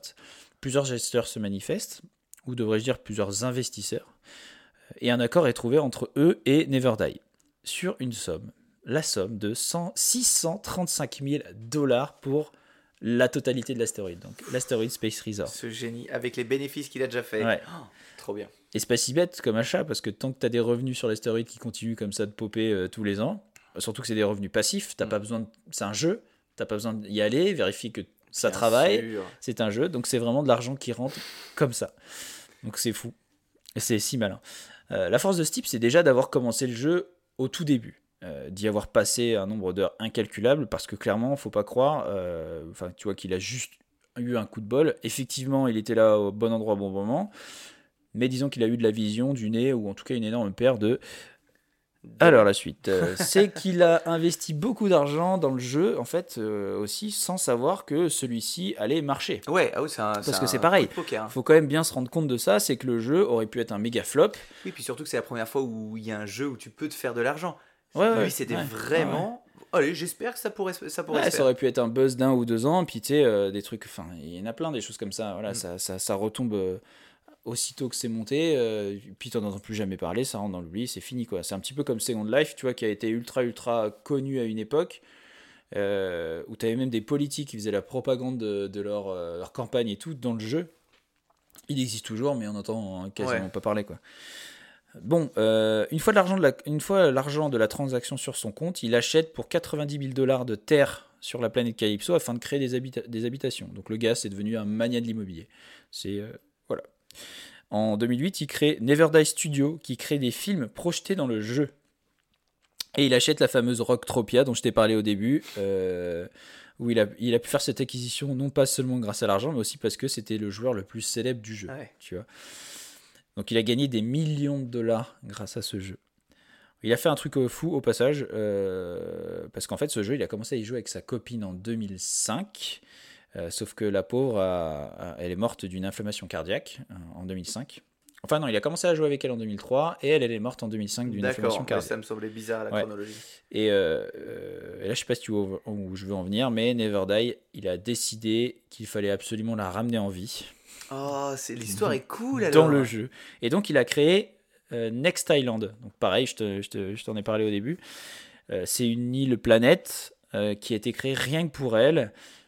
Donc, elle, c'est un PNJ. Donc, pour ceux qui savent pas ce que c'est, c'est un personnage automatisé Personnage dans le non jeu, jouable. voilà, non jouable. Donc, ouais, il a créé cette île rien que pour elle. Mais elle a une particularité, c'est que les gens qui viennent sur cette île, pour la voir, en fait, elle, elle a le pouvoir de soigner les joueurs. Ah, Voilà. lourd. Et donc c'est un hommage, en fait, il est heureux de dire que c'est un hommage immortel euh, euh, à travers le jeu. Euh, je te raconte pas tout, mais juste un dernier petit truc. Le mec, il s'est présenté à la présidentielle de la réalité virtuelle mondiale, avec comme projet de créer un milliard d'emplois dans le jeu. Donc le 27 mars 2016, euh, Jacob, John Jacobs est devenu le premier président de la réalité virtuelle. Trop bien. Il s'est proclamé capitaliste démocratique. et en avril, euh, il a relevé son projet de créer 3 milliards d'emplois en réalité virtuelle d'ici 2030 grâce à la privatisation de la téléportation. Donc le principal euh, système de transport des publics dans les MMO. Enfin, en tout cas, dans le MMO de- d'Entropia. Donc là, euh, voilà, c'est comme euh, la SNCF qui, qui est privatisée. Là, ils privatisent la téléportation pour faire des ronds, euh, etc. C'est fou. Et lui, là, il a un méga projet. C'est de d'essayer de réunifier tous les MMORPG. Donc, c'est-à-dire que pouvoir créer des passerelles entre les différents MMO. Donc, par exemple, de Entropia pouvoir aller sur World of Warcraft ou sur Second bien. Life ou sur un autre avec une monnaie unique et un, un- un- ouais une monnaie, uni- une monnaie virtuelle unique je me Ouais. rappelle plus comment elle s'appelle et euh, voilà ça c'est son euh, c'est son truc Trop ouais mais bien. ça c'est dans le jeu mais là il a c'est une autre Ah oui, il a créé tout un truc autour il a déjà eu plus de je sais plus c'était plus un million cinq euh, d'investisseurs Enfin, voilà c'est le, le- le- le projet euh, de sa vie mais euh, on en est là Quelle histoire. c'est fou hein Quelle histoire. Alors, j'aurais jamais pensé. Ah, moi non plus J'en avais entendu parler, mais j'ai jamais été voir. Mais ça me, ça me, ça me rend curieux et je vais aller voir Entropia et je vais peut-être me créer un compte. Et tu vas peut-être plus jamais me voir. Bah, franchement, je suis allé sur Rocktropia tout à l'heure pour voir. Je me suis dit, allez, est-ce que je le télécharge?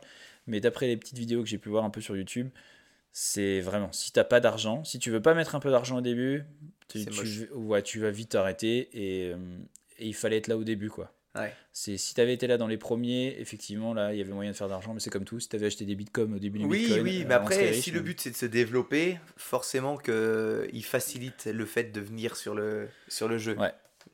Non, mais j'irai voir par curiosité. Mm. Très très intéressant et bah écoute, euh, Voilà. t'as peut-être gâché ma vie avec cette histoire. Je vais passer mon temps dessus. Euh, la bière, tu verras, elle a du, du curcuma au, au fond. Le curcuma, c'est vraiment le goût de terre que tu sens. C'est vraiment très terreux. Tu sens plus le curcuma que la terre. Et t'en as au fond. Ah, mais du coup, que je, je, je- je distingue bien le goût Ouais. et l'odeur. Mais effectivement, je l'aurais pas pu. Tu, je, j'aurais pas pu l'identifier Ah ouais. à, à- à du curcuma parce que je je sais pas quel goût ça a, en fait. J'en, j'en mange, j'en mange pas assez. Ah ben ça goûte ça. Ça goûte ça. Est-ce que je ne partirai pas sur ma deuxième histoire? Ok, pas de problème. Euh, Allez, on commence euh, déjà par la musique.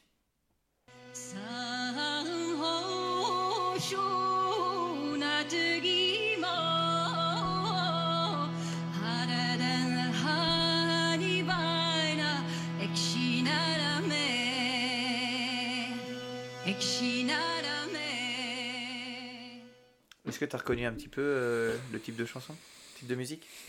On est encore Quel sur la- on est encore sur l'Asie ou? On est encore sur l'Asie. Ok. Est-ce que tu as une idée de pays? Vietnam? Chant traditionnel tibétain. Ah, j'y étais presque. hein. Difficile à, difficile à trouver. Alors pour cette deuxième histoire, on s'attaque à un gros sujet, la vie passionnante d'Alexandra David Neal, première occidentale à entrer à la cité interdite. Alors, il y a toujours eu des femmes avec une volonté, une ténacité incroyable, euh, impensable, hein, euh, même pour beaucoup, que des femmes soient... et une volonté comme ça. Bah, écoute, tu me l'apprends. Je ne Ouais. savais pas que c'était possible. Ben, écoute, euh, moi-même, je vais te prouver que c'est vrai.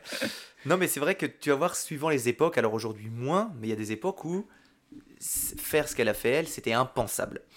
Des femmes qui ont réalisé des exploits dont la société de leur époque les croyait complètement incapables. Parmi ces femmes admirables et inspirantes se trouve Alexandra David-Neal, première femme lama, je ne fais pas de jeu de mots, et première occidentale à entrer à Lhasa. Euh, je t'expliquerai un petit peu pourquoi euh, lama. Et pas mi-femme, mi-lama.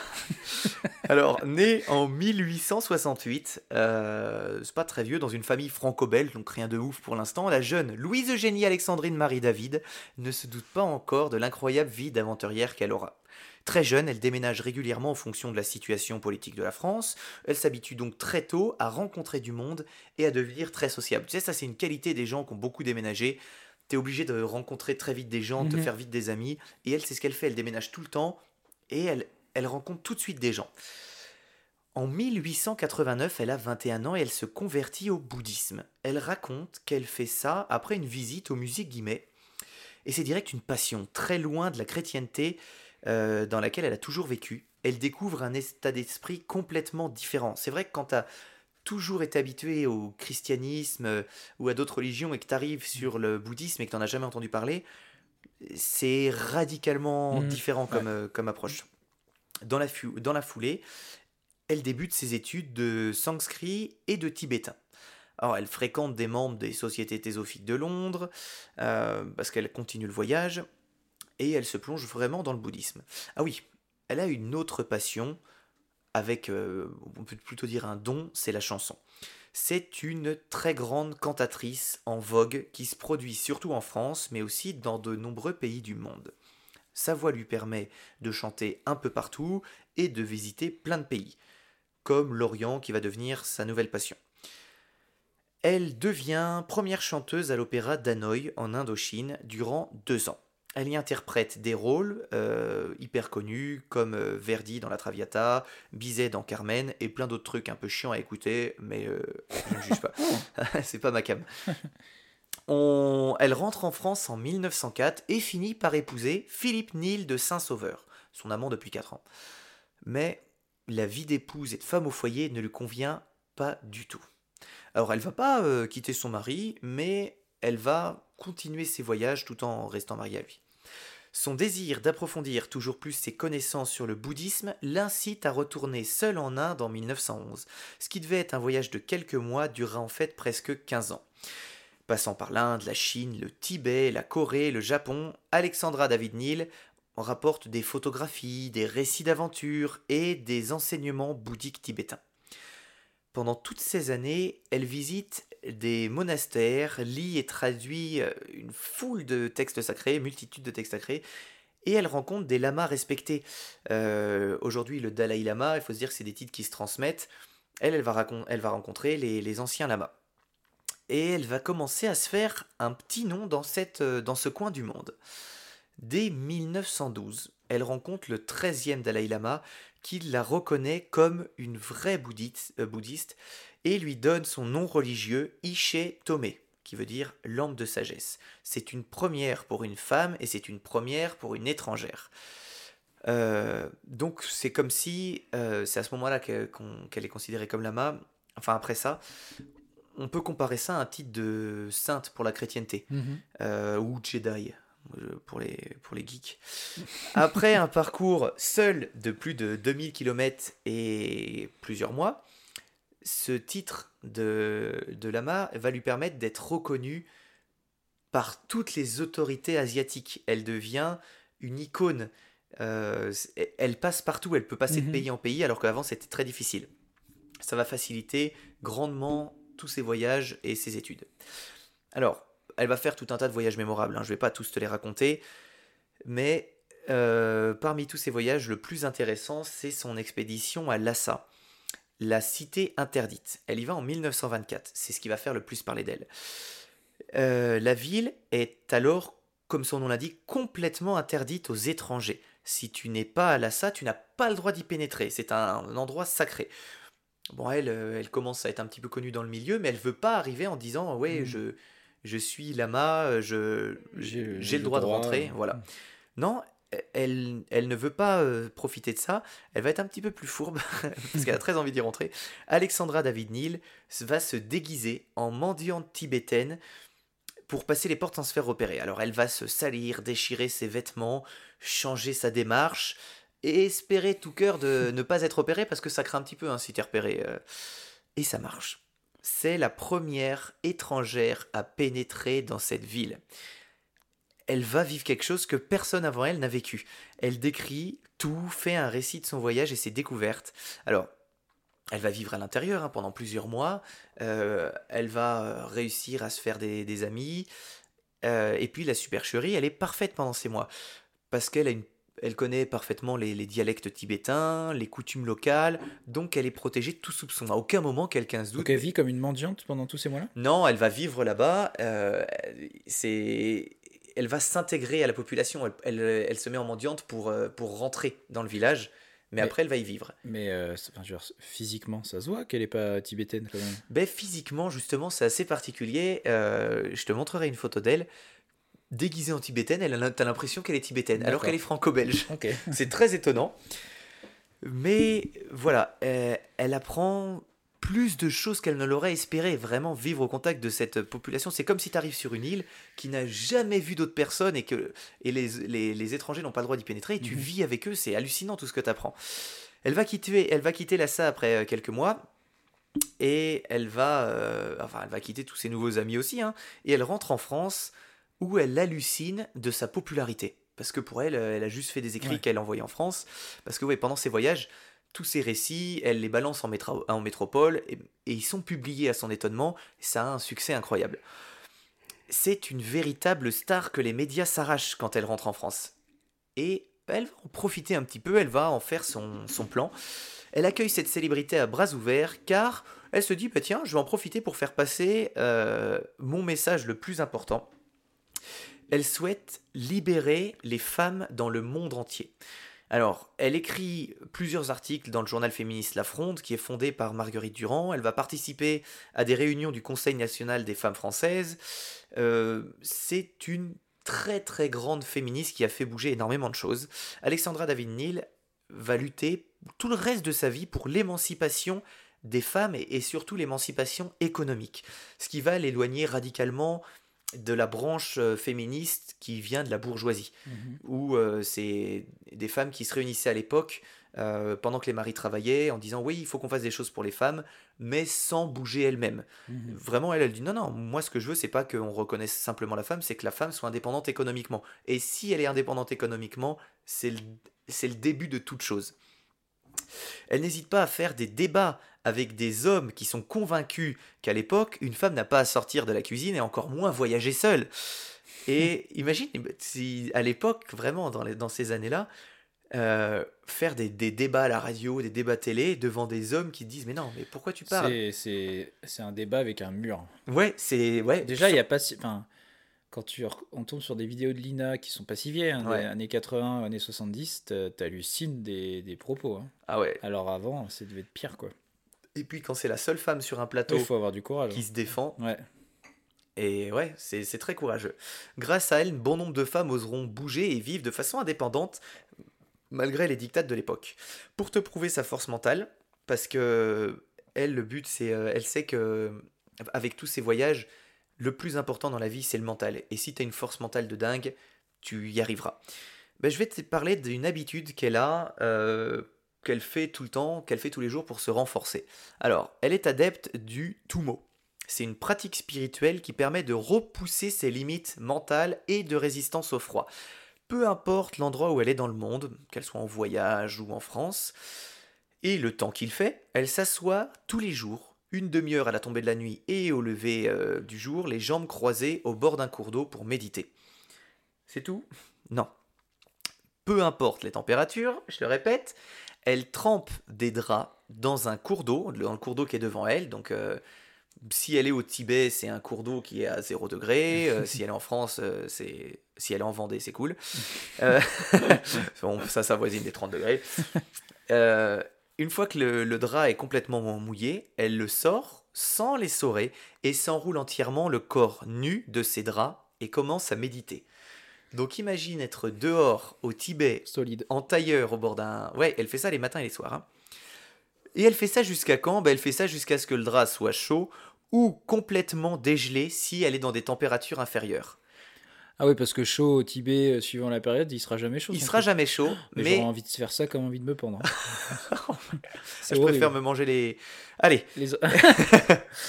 Et du coup, euh, c'est pas mal de. Tu t'imagines à quel point psychologiquement faut être solide pour se dire Ouais, ah, j'ai la flemme, je viens de me lever, il fait moins 5 dehors. Allez, non, c'est en plus je mets mon réveil parce que ouh là là, le soleil n'est pas encore sorti. ah oui, oui, il faut que j'y aille. Allez, il fait chop moins chop. 20, profitons-en. Ah ouais, ouais. Donc, à la veille de la, à la veille de la Seconde Guerre, alors là je reviens hein, sur euh, l'histoire, à la veille de la Seconde Guerre mondiale, alors que les tensions se font de plus en plus ressentir, Alexandra David Neal décide de repartir pour la Chine. Elle n'a pas envie de, de rester en France, elle sent que ça devient tendu, donc elle décide vraiment de retourner dans, son, dans ces Mhm. pays qu'elle affectionne tant. Sauf qu'elle arrive pendant la guerre sino-japonaise qui fait rage. Alors c'est c'est une guerre qui est assez costaud. Elle va donc errer de province en province pour éviter la ligne de front pendant plus d'un an, avant de réussir à rejoindre le Tibet pour une nouvelle retraite de plusieurs années. Ne pouvant pas rentrer en France parce que c'est la guerre, Mhm. elle dit ben voilà, je suis bien ici, je vais y rester. Je te rappelle que c'est encore des voyages qu'elle fait toute seule et à l'époque une femme Ouais. qui voyage seule, c'est mais qu'est-ce qu'elle fait? En juin 46, elle quitte définitivement, définitivement l'Asie pour s'installer dans sa maison de Digne-les-Bains. Et elle va poursuivre ses travaux sur le bouddhisme, mais également sur les, les cultures des nombreux pays qu'elle a visités. Elle veut toujours encourager les jeunes filles à visiter le monde, à voyager par elles-mêmes, sans être accompagnées forcément. hein. Elle écrit beaucoup pour les rassurer, pour les pousser à vivre de façon indépendante. Elle a fait énormément de livres et de de- d'articles là-dessus pour dire, mais arrêtez de... Alors je synthétise et je je suis pas très fidèle à ce qu'elle dit, mais en gros c'est arrêtez de- d'être dépendante des hommes, vous pouvez tout faire par vous-même. J'ai été euh, femme lama, donc c'est quelque chose qui était impensable de se dire, c'est comme si Mhm. tu, tu pars aujourd'hui aux États-Unis en te disant, ben, moi je vais y aller pour être président des États-Unis. Non, elle, elle est partie au Tibet, elle, elle a fait quelque chose qui n'avait jamais été fait, elle a voyagé toute seule, et ça a complètement changé sa vie. Alors, elle s'éteint en 1969 à l'âge de 101 ans, hein, et ses cendres sont Voilà. De mort naturelle? Mort naturelle. Et voilà, Enfin, évidemment. je- Les gens bien. Je pense qu'on a pu euh, s'expliquer là-dessus sur cette bon. thèse. Ces cendres sont transportées à Varanasi en 73 euh, par euh, sa dernière secrétaire pour être dispersées dans le Gange. Alors, sa bibliothèque tibétaine et une, partie des peintures qu'on lui a offertes euh, sont léguées au musée Guimet et sa maison et ses effets pers- personnels revient à la ville de Digne-les-Bains qui ont fait une maison d'écrivain. euh, C'est d'ailleurs possible de la visiter. Alors, sa vie continue à faire rêver euh, pas mal de textes, de documentaires. Et si le sujet vous intéresse, je vous encourage à, à vous plonger là-dedans. Euh, Il n'y a pas beaucoup, beaucoup de choses à raconter sur sa vie. Euh, on ne peut pas raconter tous ses voyages. En fait, elle a fait des Mhm. choses extraordinaires, mais à raconter euh, comme ça en podcast, c'est un peu, un peu compliqué. Mais il y a une BD qui raconte hyper bien ce qu'elle a fait. C'est une BD de Fred Campoy et Mathieu Blanchot. Ça synthétise un peu en BD ce que j'ai raconté, mais c'est super cool. Et ça s'appelle Une vie avec, Alexandra Neal. Euh, et euh, c'est un peu moins de 20 euros. Et euh, voilà, je vous encourage à lire ça, c'est super bien. Trop cool. Voilà. C'est c'est tout pour ma deuxième histoire. J'avais pas des histoires très longues aujourd'hui, mais. euh, Bah écoute, c'est très bien. On n'a pas obligé d'avoir des, des très longues tout le temps. Les faire des courtes fonctionne aussi. Ouais, mais tu sais, moi j'ai j'ai toujours ce, ce complexe vis-à-vis des, des, des moins longues de me dire, ben, je me on s'aventure sur un sujet. Ok. Eh, tu pars sur quoi là? On va partir sur mon quiz. Hmm. Est-ce que je nous mettrais pas euh, la musique quiz de la Ref musique qui quiz, très importante, celle qui va te faire gagner. Ben, je suis contre moi-même là. C'est ça? Bah, tu es toi-même contre toi-même. Ouais. Si tu joues contre moi, je risque de gagner, je connais les réponses. Ok, cool. Alors, donc, on va partir sur un quiz bière. Mm. Euh, J'ai eu ce- euh, pour Noël en cadeau euh, un petit jeu de société sur la bière. Et euh, en fait, une sorte de, de, de trivial poursuite spéciale bière. Et donc, j'ai sélectionné quelques, quelques, quelques questions, plus ou moins faciles quand même, pour pas avoir. euh, tu puisses euh, au moins avoir la moyenne. Et, euh, et voilà, donc on va commencer. Quel grand producteur de bière est devenu le sponsor officiel de la NFL en 2011 Bud Light, Miller Coors, Heineken. Bud Light. Bravo. Bud Light, elle a remplacé euh, Miller Coors en tant que sponsor officiel en 2011 justement. Et puis ils ont renouvelé leur parrainage en 2022. Donc tu as euh, une bonne réponse. Félicitations Thomas. Super. D'ailleurs, pendant. euh, Mince, j'ai plus le nom du. Le pendant le Le Super, Bowl, Bowl Pendant le Super Bowl, Bud Light est le plus gros sponsor. Et il y a eu quelque chose d'absolument incroyable. Il y avait un mec sur la scène derrière la chanteuse qui tenait une autre bière et qui l'a montré comme ça. euh, c'est pas très euh, radiophonique, mais qui l'a montré juste derrière la chanteuse pendant tout le passage. Et ça a fait un buzz énorme parce que c'était c'était un. Tu sais, c'est le, le Super Bowl, c'est les sponsoring les plus Ah chers oui, oui, oui, c'est- c'est clair. Et cette bière, grâce à lui, qui la met en évidence sans bouger pour bien qu'on voit, euh, a- est devenue hyper célèbre. Bah, il a fait une pub gratuite pendant quelques minutes. Donc, euh, génie.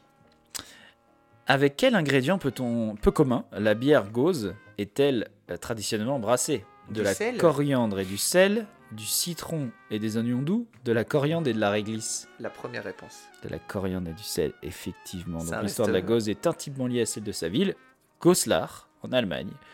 Et euh, sa popularité a explosé au 19e siècle. Ça reste euh, ma bière préférée. hein. Ouais, moi je suis, ouais, je- en tout cas dans le, dans le- sur le podium facile. Mm. À quoi une bière smash fait-elle allusion? À une bière écrasée et déshoublonnée, à un malt et un houblon unique, ou à une bière de malt partiellement maigre? Ça, euh, intéressant. Euh, C'était quoi la première? Une bière écrasée et déshoublonnée, à un malt et à un houblon unique, ou à une bière mal- euh, de malt euh, partiellement maigre Je dirais la deuxième. C'est juste. Trois bonnes réponses pour l'instant. Félicitations. Il y a 21 questions. hein. On a dit que t'es noté sur 20, mais il y en a une de plus. Ok, même. Cool. Ça, augmente la, la, la chance. C'est très bien parti. Quel est le nom du liquide à forte teneur en sucre employé dans la production de bière, mais aussi euh, toute boisson alcoolisée produite à base de céréales? Le mou, le malt ou les sucres Le mou. Bravo. L'alcool de ces boissons est obtenu lors de la transformation des sucres par les levures au cours du processus de fermentation. Donc c'est le mou. 4 sur 4. Yes. J'aurais dû prendre des. des euh, alors là, non, des, des questions plus dures. Là, normalement, tu, si tu écoutes un peu l'âge de bière, tu dois pouvoir trouver la réponse. Quelle est la bière canadienne la plus vendue au monde? Molson Export, Labatt Bleu, Wildcat. Euh, Bière canadienne. Molson Export, Labatt Bleu ou Wildcat. la batte bleue. La batte bleue. Juste. Ouais. Bonne réponse. Ils auraient peut-être parlé de la Labatt 500, ou Ouais. je sais pas quoi là. Euh, et euh, la bière la plus vendue au Canada, euh, tout confondu, c'est Budweiser. Brewdog, une compagnie du Royaume-Uni, avait créé une bière en 2010 appelée The End of History. Qu'avait-elle de sinistre? Elle contenait une lame de rasoir. Il y avait des photos de kamikaze sur l'étiquette. Elle était servie dans un animal mort. Servi dans un animal mort. Bravo. Tu Mm. te rappelles de- de- Oui. je me rappelle de cette anecdote. avec l'écureuil, Oui. le pauvre petite bête. Euh, 6 sur 6 Ouais, mais tu sais, c'est toujours comme ça. Ok. Quel pourcentage de la population mondiale est, livre et, it- est ivre pardon, au même moment? 4%, 0,7% ou 0,1% Trop bien. En ce moment même, là, par exemple, tout de suite. Ok. 4, sinon c'est quoi? 0,7 ou 0,1 0,7. Juste? Ah, là, c'est du hasard. hein. Ça veut dire qu'il y a 50 millions de personnes qui sont ivres en ce moment même. Trop bien. Pas trop bien. Non, pas trop bien. L'info est cool. Ah, mais il y en a qui l'ont choisi. euh, voilà. Voilà. faire ça. Euh, 7 J'ai du mal à compter Ouais, ouais, ça désolé. va, hein. ça va chuter. hein. Quel pays est à l'origine de la Tsingtao, l'une des bières chinoises les plus connues au monde? La Belgique, les Pays-Bas ou l'Allemagne? Euh, Je dirais. euh, Déjà, on c'est On bizarre. va partir sur les colonies, euh, les Pays-Bas. Faux, c'est l'Allemagne. Mince. La ville chinoise de Qingdao, aussi orthographiée Tsingtao, est occupée par les Allemands de 1897 à 1922. Ah, en bah oui, je suis bête. 1903, ils ont créé une brasserie afin de couvrir leurs besoins en bière, normal. Euh, et après leur départ, en fait, la production sera reprise par les Chinois. Ok. Ah, je- si j'avais Une mauvaise un plus, réponse. ah là là, c'est c'est la fin. Euh, donc toujours 7, 7 sur 8. En 2012, un brasseur en Oregon a utilisé sa barbe pour produire de la bière. Qu'a-t-il fait exactement? Il a mélangé des poils de sa barbe à la bière, il a formé une tasse avec sa barbe pour boire sa bière, il a utilisé la levure naturelle de sa barbe pour le brassage. Euh, faire infuser des poils de barbe, ça me semble nul parce que ça va pas apporter beaucoup de goût. Je vois pas Il trop. C'est pas, un- pas infusé, hein, c'est mélangé. Ouais, ça apporte rien. Peut-être la levure. Je pense qu'il doit y avoir un peu de levure dans la, dans la barbe, Mm. donc ça peut être ça. Ouais, c'est juste. Les scientifiques soulignent que la plupart des espèces de fermentation de levure se trouvent sur les animaux, les insectes et la pourriture du fruit. Cultiver la levure issue d'un, du coup, d'un, le corps d'une personne pourrait donc ne pas être si in- incongru. Donc, euh, écoute, euh, 8 sur 9, oh, joli. Quelle couleur de verre protège le mieux la bière du rayon du soleil? Marron, vert ou clair? Je crois que c'est contre-intuitif. Moi, je dirais marron quand même. Ouais. Ouais, ok. Je me suis dit, il y a c'est que ça évite de faire passer les, les rayons UV, Ouais. donc du coup ça, ça décompose pas euh, la bière. Je me dis, sinon, on n'aurait pas des bières euh, marron, Ouais. les bières Incredibilis. 9, bonne réponse. Suivant des recherches récentes, à partir de quelle quantité la bière peut-elle nous être néfaste Néfaste? 2 pintes par jour, 1 pinte par jour, 3 pintes par jour. 3, c'est beaucoup. Ça fait un litre 5 quand même. 2, c'est beaucoup. Ça fait un Je litre. peux dire une, une pinte déjà. C'est 2 pintes. Ah ouais, donc une, ça va. Ouais. Conjugué à une mauvaise alimentation, une consommation de plus de 2 pintes de bière par jour peut déboucher sur de nombreuses maladies. Ok. Euh, on a dit quoi? 9 T'es toujours à 9 9 sur 11 c'est ça? Ouais. Ok. Quel pays européen possède un pipeline de bière long de 5 km qui, enfin, qui relie du coup euh, Deux pays? Euh, non, alors, je recommence. Quel pays européen possède un pipeline de bière long de 5 km relié à un stade? L'Irlande, la République tchèque ou l'Allemagne? C'est si bien ça, c'est si bien. Ça fait brasserie stade alors, trop bien. Euh, Je dirais l'Irlande et ça serait beau si c'était Guinness. Non, c'est l'Allemagne, Mince. évidemment. C'est la marque de bière Vel- Vel- Veltins qui alimente le stade de football Veltins Arena. Le pipeline est relié à 52 cuves de 1000 litres chacune, avec Uf. 4 grands blocs de refroidissement pour que la bière entre à 6-7 degrés. Euh, et euh, c'est relié à 126 tireuses à bière. Wow, ils sont Ah, les futur, Allemands, hein. ils aiment la bière. hein. Euh, faux donc, 9 sur 12. Quelle ville européenne emploie des personnes sans abri pour nettoyer les rues et les rémunérer en bière? Amsterdam, Prague ou Saint-Pétersbourg? Redis la première? Amsterdam, Prague ou Saint-Pétersbourg?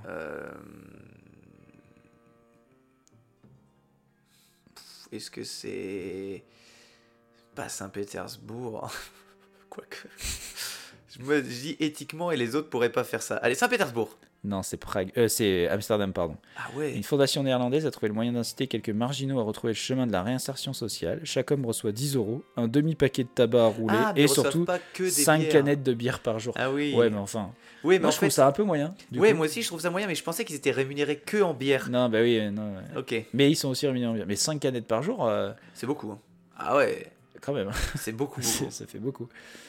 Dans l'ancienne Babylone, quel était le châtiment réservé aux mauvais brasseurs de bière? Ils étaient noyés dans la bière, il leur était interdit d'en boire à nouveau, ils étaient contraints de renoncer à leur salaire. Noyé dans la bière, un truc bien trash. Ouais, Oh merde, noyés dans la bière. oh merde. 10 bonnes réponses sur 13. Je sais plus. Quel rôle important la bière a-t-elle joué lors de la construction des pyramides en Égypte? Elle a été utilisée pour payer les travailleurs, elle a été mélangée avec du sable pour servir de mortier, elle a été vendue dans le monde entier afin de financer le projet. Payer les travailleurs. Juste. Bonne réponse. Très très bien. Ouais, ouais, ouais. La bière possède un composant qui la rend idéale pour la santé des os. Lequel? Du silicium, du calcium, du calcium ou du potassium? Ah, on serait tenté de dire le calcium, mais où est-ce qu'il y aurait du calcium dans la bière? Euh, Silicium, potassium, calcium. Euh, Écoute, je vais dire calcium, mais je, Pff, je pense pas. Là, c'est pas ça, ouais. C'est le silicium. Ouais, j'aurais pas. Une étude de- de- datant de 2009 conclut euh, que les niveaux élevés de silicium dans la bière peuvent être bons pour votre densité osseuse. Quel président d'Amérique était le premier à brasser sa propre bière à la Maison Blanche Barack Obama, George Washington ou Theodore Roosevelt? Ça, c'est stylé. Euh... Roosevelt. Non, Obama. Merde, ah, c'est trop bien. Bah, Obama. Il est stylé. Là là, Ça s'appelait la White House Honey Ale. trop bien. Quel type de bière est, généré, est généralement considéré comme étant la plus amère? Indian Pale Ale, donc IPA, Lambic ou Doppelbock Alors, amer, on dira pas lambic.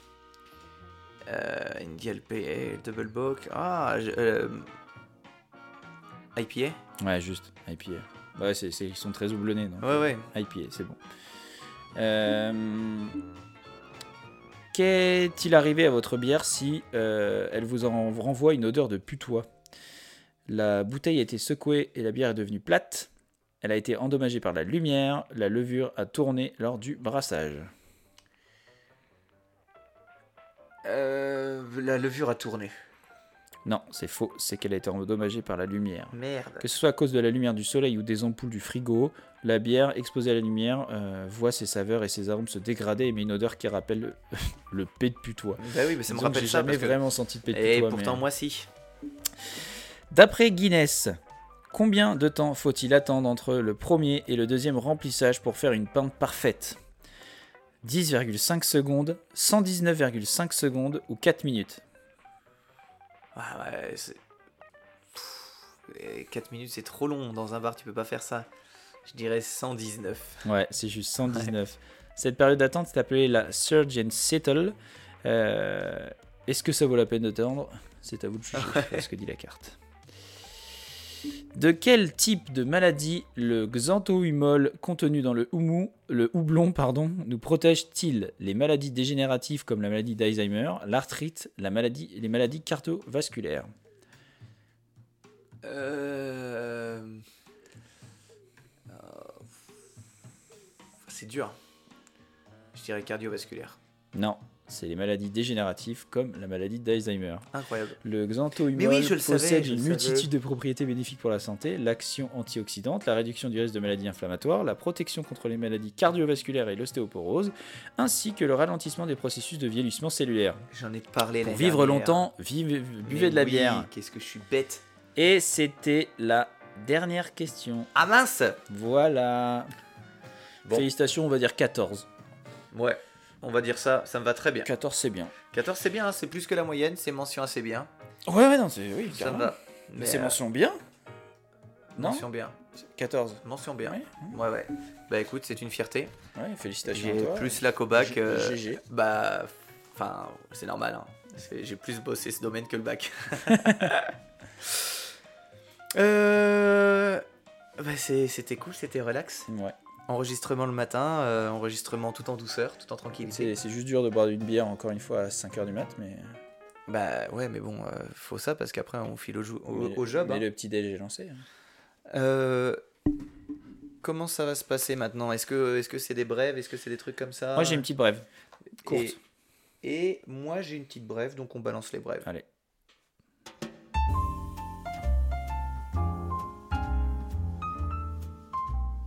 La brève du jour.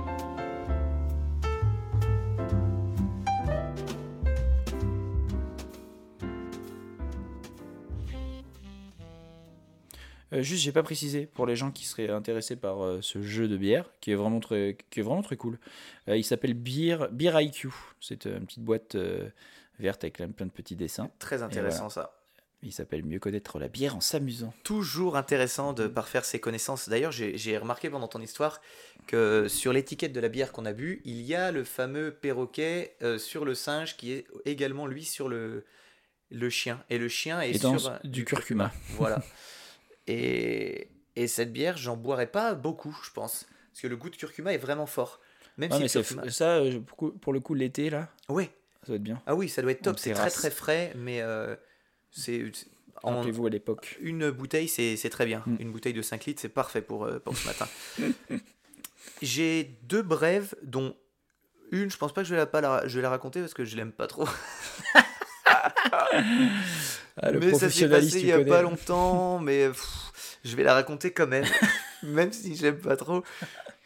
En fait, euh, Jason Hugo, c'est un jeune homme de 16 ans qui est originaire de Kansas City. Alors, c'était un élève brillant, un joueur de basket euh, prometteur, euh, très, très bon en cours. Sauf qu'il vit dans les, dans les quartiers euh, un, peu, un, peu chauds à Kansas City. Et un jour, il est au mauvais endroit au mauvais moment et il se fait tuer par, par une balle en pleine rue le 10 janvier dernier. Donc, c'était pas très vieux. Alors, le cœur brisé, sa sœur de 21 ans sait exactement comment la scène s'est passée, elle sait qui est le tueur, elle est, elle est dégoûtée, il y a la police qui intervient, sauf que elle connaît un petit peu ce qui se passe dans la rue, euh, dans, dans les quartiers, ben, la police, elle peut pas toujours à- elle n'a pas toujours de preuves que, que le tueur est le tueur, et bien souvent, dans ce genre de, de, de dans les rues, les, les balles perdues et tout, ben C'est très étouffé. et tout. Ouais, c'est très Mm. étouffé, on n'arrête pas forcément le type. Et elle, ça, elle refuse vraiment que le gars qui a tué son frère n'aille pas en prison et ne soit pas puni pour ses crimes. Et elle a vraiment la rage. Elle voit très bien qui est le tueur, elle sait où il habite, euh, il est dans son quartier, et elle va décider de se faire justice elle-même. Elle va le traquer, le, poursuivre en voiture, et euh, finalement le tuer, l'abattre. Donc, au cours de, de l'enquête, les policiers disent avoir découvert des SMS de Tatiana, euh, une de, de personnes qui était surnommée sa tata, pour acheter un pistolet de calibre 45 avec des munitions. Elle a également écrit à son frère décédé avant de faire ça euh, Je leur dois ton cadavre. Et ce qui est assez triste en fait dans cette histoire, c'est que quelques jours avant la, la fusillade de, de son frère, elle avait aussi pleuré la mort euh, de, ses, de son autre frère et de son cousin âgés de 8 et 9 ans Oh. dans le même quartier euh, qui avait été, en fait, euh, il y avait eu des tirs dans la rue et les balles étaient passées à travers la maison. Oh. Et les petits s'étaient pris des balles dans la maison. Et là, tu te dis, Beau quartier. ouais. Et alors, elle sera condamnée pour meurtre, mais elle voulait pas vivre avec le fait que bah, les, les meurtriers continuent à faire ça. Et... Donc voilà, je sais pas ce qu'il faut penser de cette histoire. C'est pour ça que j'avais pas trop envie de la raconter et que je l'ai racontée quand même. Euh, T'en as une? Oui, euh, moi je te dis, j'en avais une sur la, la bière. Ouais. Je suis tombé sur un article hein, qui, euh, disait qu'il y avait une immense, brasserie euh, vieille de 5000 ans qui avait été découverte en Égypte. Mais quand je dis brasserie, voilà, c'est vraiment une brasserie indi- industrielle. C'est la plus ancienne brasserie industrielle. Et elle a été découverte par une équipe d'archéologues euh, sur le site funéraire d'Abydos, dans le sud de l'Égypte. Elle aurait été construite à l'époque du roi Namer, euh, il y a plus de 5000 ans. Euh, donc c'est vraiment très très vieux. La brasserie se composait de huit grandes zones qui étaient utilisées comme des unités de production de bière. Et chaque secteur contenait environ 40 pots en faïence, disposés dans deux rangées.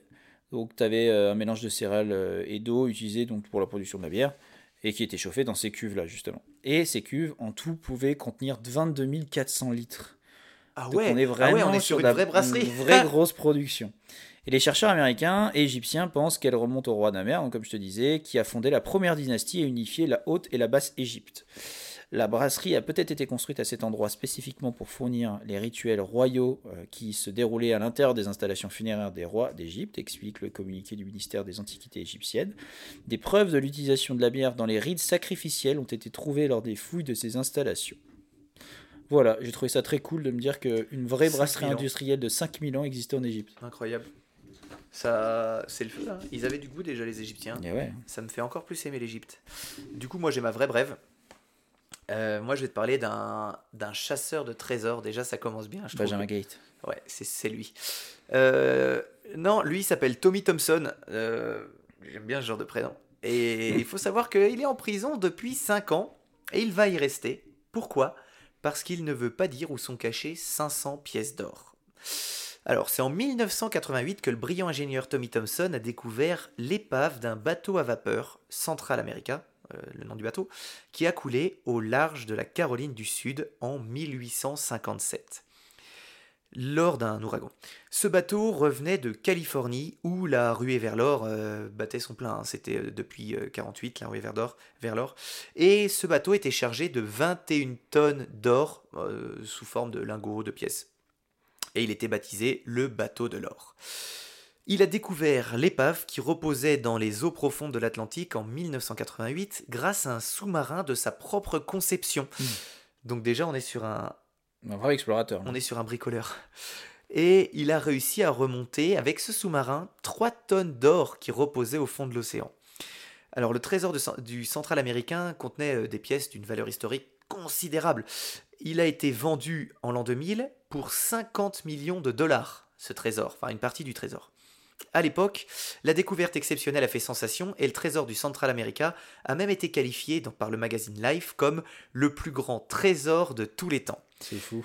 Mais euh, les investisseurs qui ont versé près de 13 millions de dollars pour financer l'expédition à Thompson hein, de recherche du navire n'ont pas récupéré un centime euh, de la lucrative découverte de l'épave. Lui, euh, il a récupéré ça et puis il s'est barré. la vente de l'or, dont la grosse, basse la grosse barre en or, vous en avez peut-être entendu parler, cette énorme barre d'or qui s'appelle, euh, qu'on a surnommée Eureka, euh, a été vendue en 2001 pour 8 millions de dollars. Euh, la vente de cette barre a, été, a servi à payer les importants frais engagés pour l'expédition de recherche du navire, mais aussi les frais de justice des procès engagés par les héritiers et les ayants droit supposés du trésor. Ben oui, parce qu'il y a les héritiers euh, de la compagnie de bateaux qui ont dit Ouais. bah, Mon arrière, arrière, arrière grand-père avait ce bateau, je réclame. Donc euh, voilà. Et les- la difficulté juridique infâme. et les mecs qui devaient se faire livrer le, le trésor, les gars qui ont dit ben en fait, euh, nous, on avait acheté ce trésor. Mon arrière-arrière-grand-père avait acheté Ah ce oui. trésor. Donc, ils ont aussi réclamé ça. En 2012, Thompson, refusant de faire face à ses responsabilités, s'enfuit et euh, fait euh, l'objet d'une immense chasse à l'homme. Il est capturé en 2015.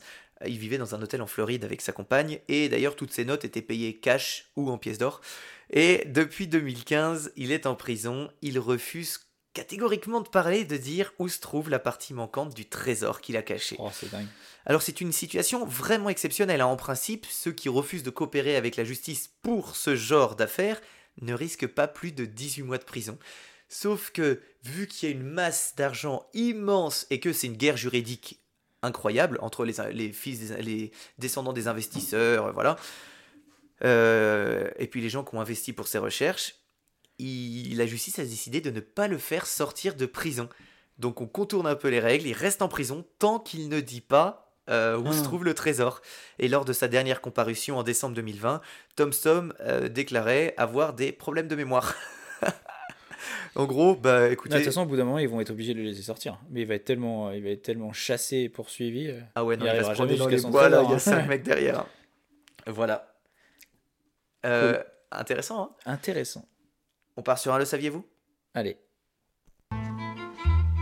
Vous le savez, Hagrid.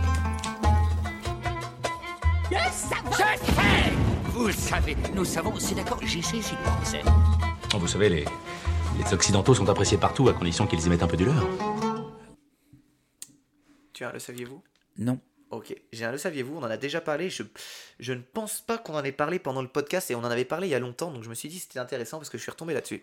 Moi, j'ai juste autre chose avant. Ouais, vas-y. Parce que tu sais, j'ai mon petit, euh, euh, mon petit titre de journal que j'aime Ah, bien. bien là. sûr, bien Voilà. sûr. Et euh, donc là, le titre, c'est Il fait chuter un motard, frappe un gendarme et urine sur le commissariat. 18 mois ferme. en une journée, l'homme a volé des bouteilles de whisky à Bettelran, euh, frappé un motard et un gendarme et a uriné sur le commissariat. Il a été condamné ce lundi 8 février. C'est très bien. Voilà, c'est bon, tu peux enchaîner sur ton Le saviez-vous Écoute, euh, j'enchaîne. Euh, ça va peut-être te rappeler quelque chose. En fait, l'ouragan, un ouragan classique, doit son mouvement de rotation à la force de Coriolis. Il tourne toujours dans le sens des aiguilles d'une montre dans l'hémisphère sud et dans le sens inverse dans l'hémisphère nord. Mhm. Ouais, vraiment, les ouragans ne tournent pas dans le même sens. Euh, autour du, du centre hein, de basse pression, le, le- le point central. Ça a pour conséquence étonnante qu'aucun ouragan ne peut traverser physiquement l'équateur. Quand il Ah. arrive au niveau de l'équateur, la force de Coriolis diminue et l'ouragan disparaît. C'est arrivé euh, une, ça arrive, c'est censé arriver une fois par an euh, qu'un ouragan puisse se traverser, mais on estime que c'est avec, euh, il est tellement faible au moment où il passe et il, Il a le temps de changer de, de ouais, il rotation. change de Mhm. sens, mais c'est plus vraiment un ouragan, c'est Ouais. c'est c'est minime. Donc euh, voilà, et c'est la, la même chose avec les, les siphons dans un évier. Oui, oui, bah oui, oui. Tu ne peux pas Non, je savais pas, c'est vrai que j'ai jamais pensé à ça, mais effectivement. donc euh, du coup, on peut comprendre que tu ne peux pas vider ton évier en hémisphère sud et passer en hémisphère nord tout de suite. Il Ah faudra, bah ouais. tu vas perdre Ah, du temps sur, euh, c'est pas bon. sur le, le vide de l'évier. Très intéressant. Toujours très intéressant. Est-ce qu'on ferait pas gagner cette bière? Oui. Sache que Biéronomie en a mis deux de côté. Oui. Euh, Qu'il nous manque encore euh, des personnes pour euh, des précédentes bières qui n'ont pas répondu. Mhm. Donc Blast, on va le contacter en direct pour qu'il nous envoie les coordonnées. Ouais. Les autres, bah, manifestez-vous. Sinon, on va les mettre, à... on va les mettre en... Au au regagnage. concours. Et euh, Axel m'a même dit, euh, vous n'êtes pas obligé de les faire regagner, je peux vous les donner, vous les buvez. Je trouve cette idée euh, dégueulasse. Donc, euh, t'avais un gagnant? Oui. euh, on a un gagnant. Cool. Attends, il faut que je retrouve. Voilà, le gagnant. Euh, c'est un commentaire Facebook. euh, non, commentaire pas du tout. Euh, Apple Podcast qui date du 14 septembre de Mademoiselle Sab Sab qui nous dit Franchement, c'est top. Je travaille dès 4h du matin dans la mise en rayon, au surgelé en plus. Et ayant eu ma dose de musique, je me suis lancé dans l'univers des podcasts. J'adore votre podcast. Vous nous faites découvrir d'incroyables histoires tout en nous faisant rire avec vos blagues et vos échanges qui montrent votre incroyable complicité. Ça reste à prouver. Je n'en suis qu'à l'épisode 14, ce qui est pas mal en deux semaines, à base de 4 heures d'écoute, 6 jours sur 7. Euh, bon, c'est en septembre, donc je pense qu'elle a malheureusement, elle a déjà tout écouté. Oui. Euh, elle dit J'ai même l'impression que qu'on bosse ensemble du coup. Eh bien écoute, ça nous fait vachement plaisir. Eh oh, Bref. pas, hein. Bref, tout ça pour vous dire que vous êtes géniaux, votre podcast est génial et continuez à vous faire plaisir en l'enregistrant autant qu'on prend, euh, qu'on en prend en vous écoutant à la vôtre. Sabrina. C'est Ben, bien, c'est bien, j'aime bien ce moment, ça nous fait, on se fait mousser un petit peu Voilà, ça fait plaisir. Sabrina, si vous aussi vous voulez gagner des bières, envoyez-nous un petit commentaire sur une plateforme, Facebook, Apple Podcast, euh, PayPal. Et, et si vous souhaitez nous écouter encore plus, parce qu'il y a des moyens de nous entendre encore plus, de nous soutenir, de nous dire Hey, c'est cool ce que vous faites, on vous encourage parce que on sait que vous n'êtes pas censé gagner de l'argent là-dessus, mais vous, vous bossez quand même beaucoup sur les podcasts. Vous n'avez qu'à aller sur patreon.com. Dans la barre de recherche, vous tapez Incredibilis. Vous nous soutenez un petit peu tous les mois. En échange, vous avez des goodies. En échange, vous avez un épisode par semaine si vous prenez euh, le palier maximal pour ça. Ou alors, vous pouvez avoir un épisode par mois en plus, un micro-chapitre. Ça vaut le coup. La possibilité d'enregistrer avec nous, comme l'a fait Mathieu, comme l'a fait Yes. Jonathan. Yes. Euh, voilà. Enfin, pour moi, c'est tout bénef. Mais, je vois pas euh, pourquoi. Moi-même, j'ai envie de le faire. Bah, écoute, moi je l'ai fait, mais, euh, mais je n'ai pas, euh, je n'ai jamais reçu les micro-chapitres. Et, et moi, je l'ai fait, j'ai jamais reçu les goodies. bon, Voilà. on part sur une fin d'épisode. Ouais. Euh, je- j'ai une requête à faire. J'appelle solennellement les foules à se manifester pour le retour de Time for Tell. Euh, oui Je veux un épisode bimensuel de Time for Tell. S'il faut, s'il faut les soutenir, s'il faut leur faire un dessin, je fais le dessin, il n'y a pas de problème. Mais contactez-les, on, le fait, on va le faire. Il faut que Time for Tell revienne. Pour ceux qui connaissent pas, simplement, euh, peut-être notre podcast préféré. C'est Ouais. un podcast Ah non, mais la bonne idée, faut que, faut que ceux qui ont envie, allez spammer, euh, allez envoyer des messages ou commentaires ou sur Twitter, Facebook, peu importe, juste pour leur dire Hé les gars, vous revenez quand Vous Ah revenez ouais. quand et tout. Qu'ils aient le plus de messages possible, ça serait bien. Parce que Faites-le. je, je, on va faire quelque chose ensemble c'est à moi de, le- de les recontacter là. Il faut qu'on qu'on se bouge. Mais c'est merveilleux, Time for Tell, c'est du régal. C'est comme nous, mais en mieux. Donc, l'autolatage. Donc, euh, voilà. Et puis, et puis c'est tout. J'ai passé un, petit- Prochain épisode, épisode spécial femme, c'est juste Ouais, spécial icône féminine. ouais. Icône féminine. Euh, avec des invités très spéciales, Ouais, avec un E. des hommes. Ouais. Et euh, la semaine prochaine, euh, micro-chapitre avec Mathieu pour les patrons. Et mais ouais, c'est ça, exactement. Bon, Yes. bah, super, génial. Et super génial. Allez, Allez. euh, À la revoyure.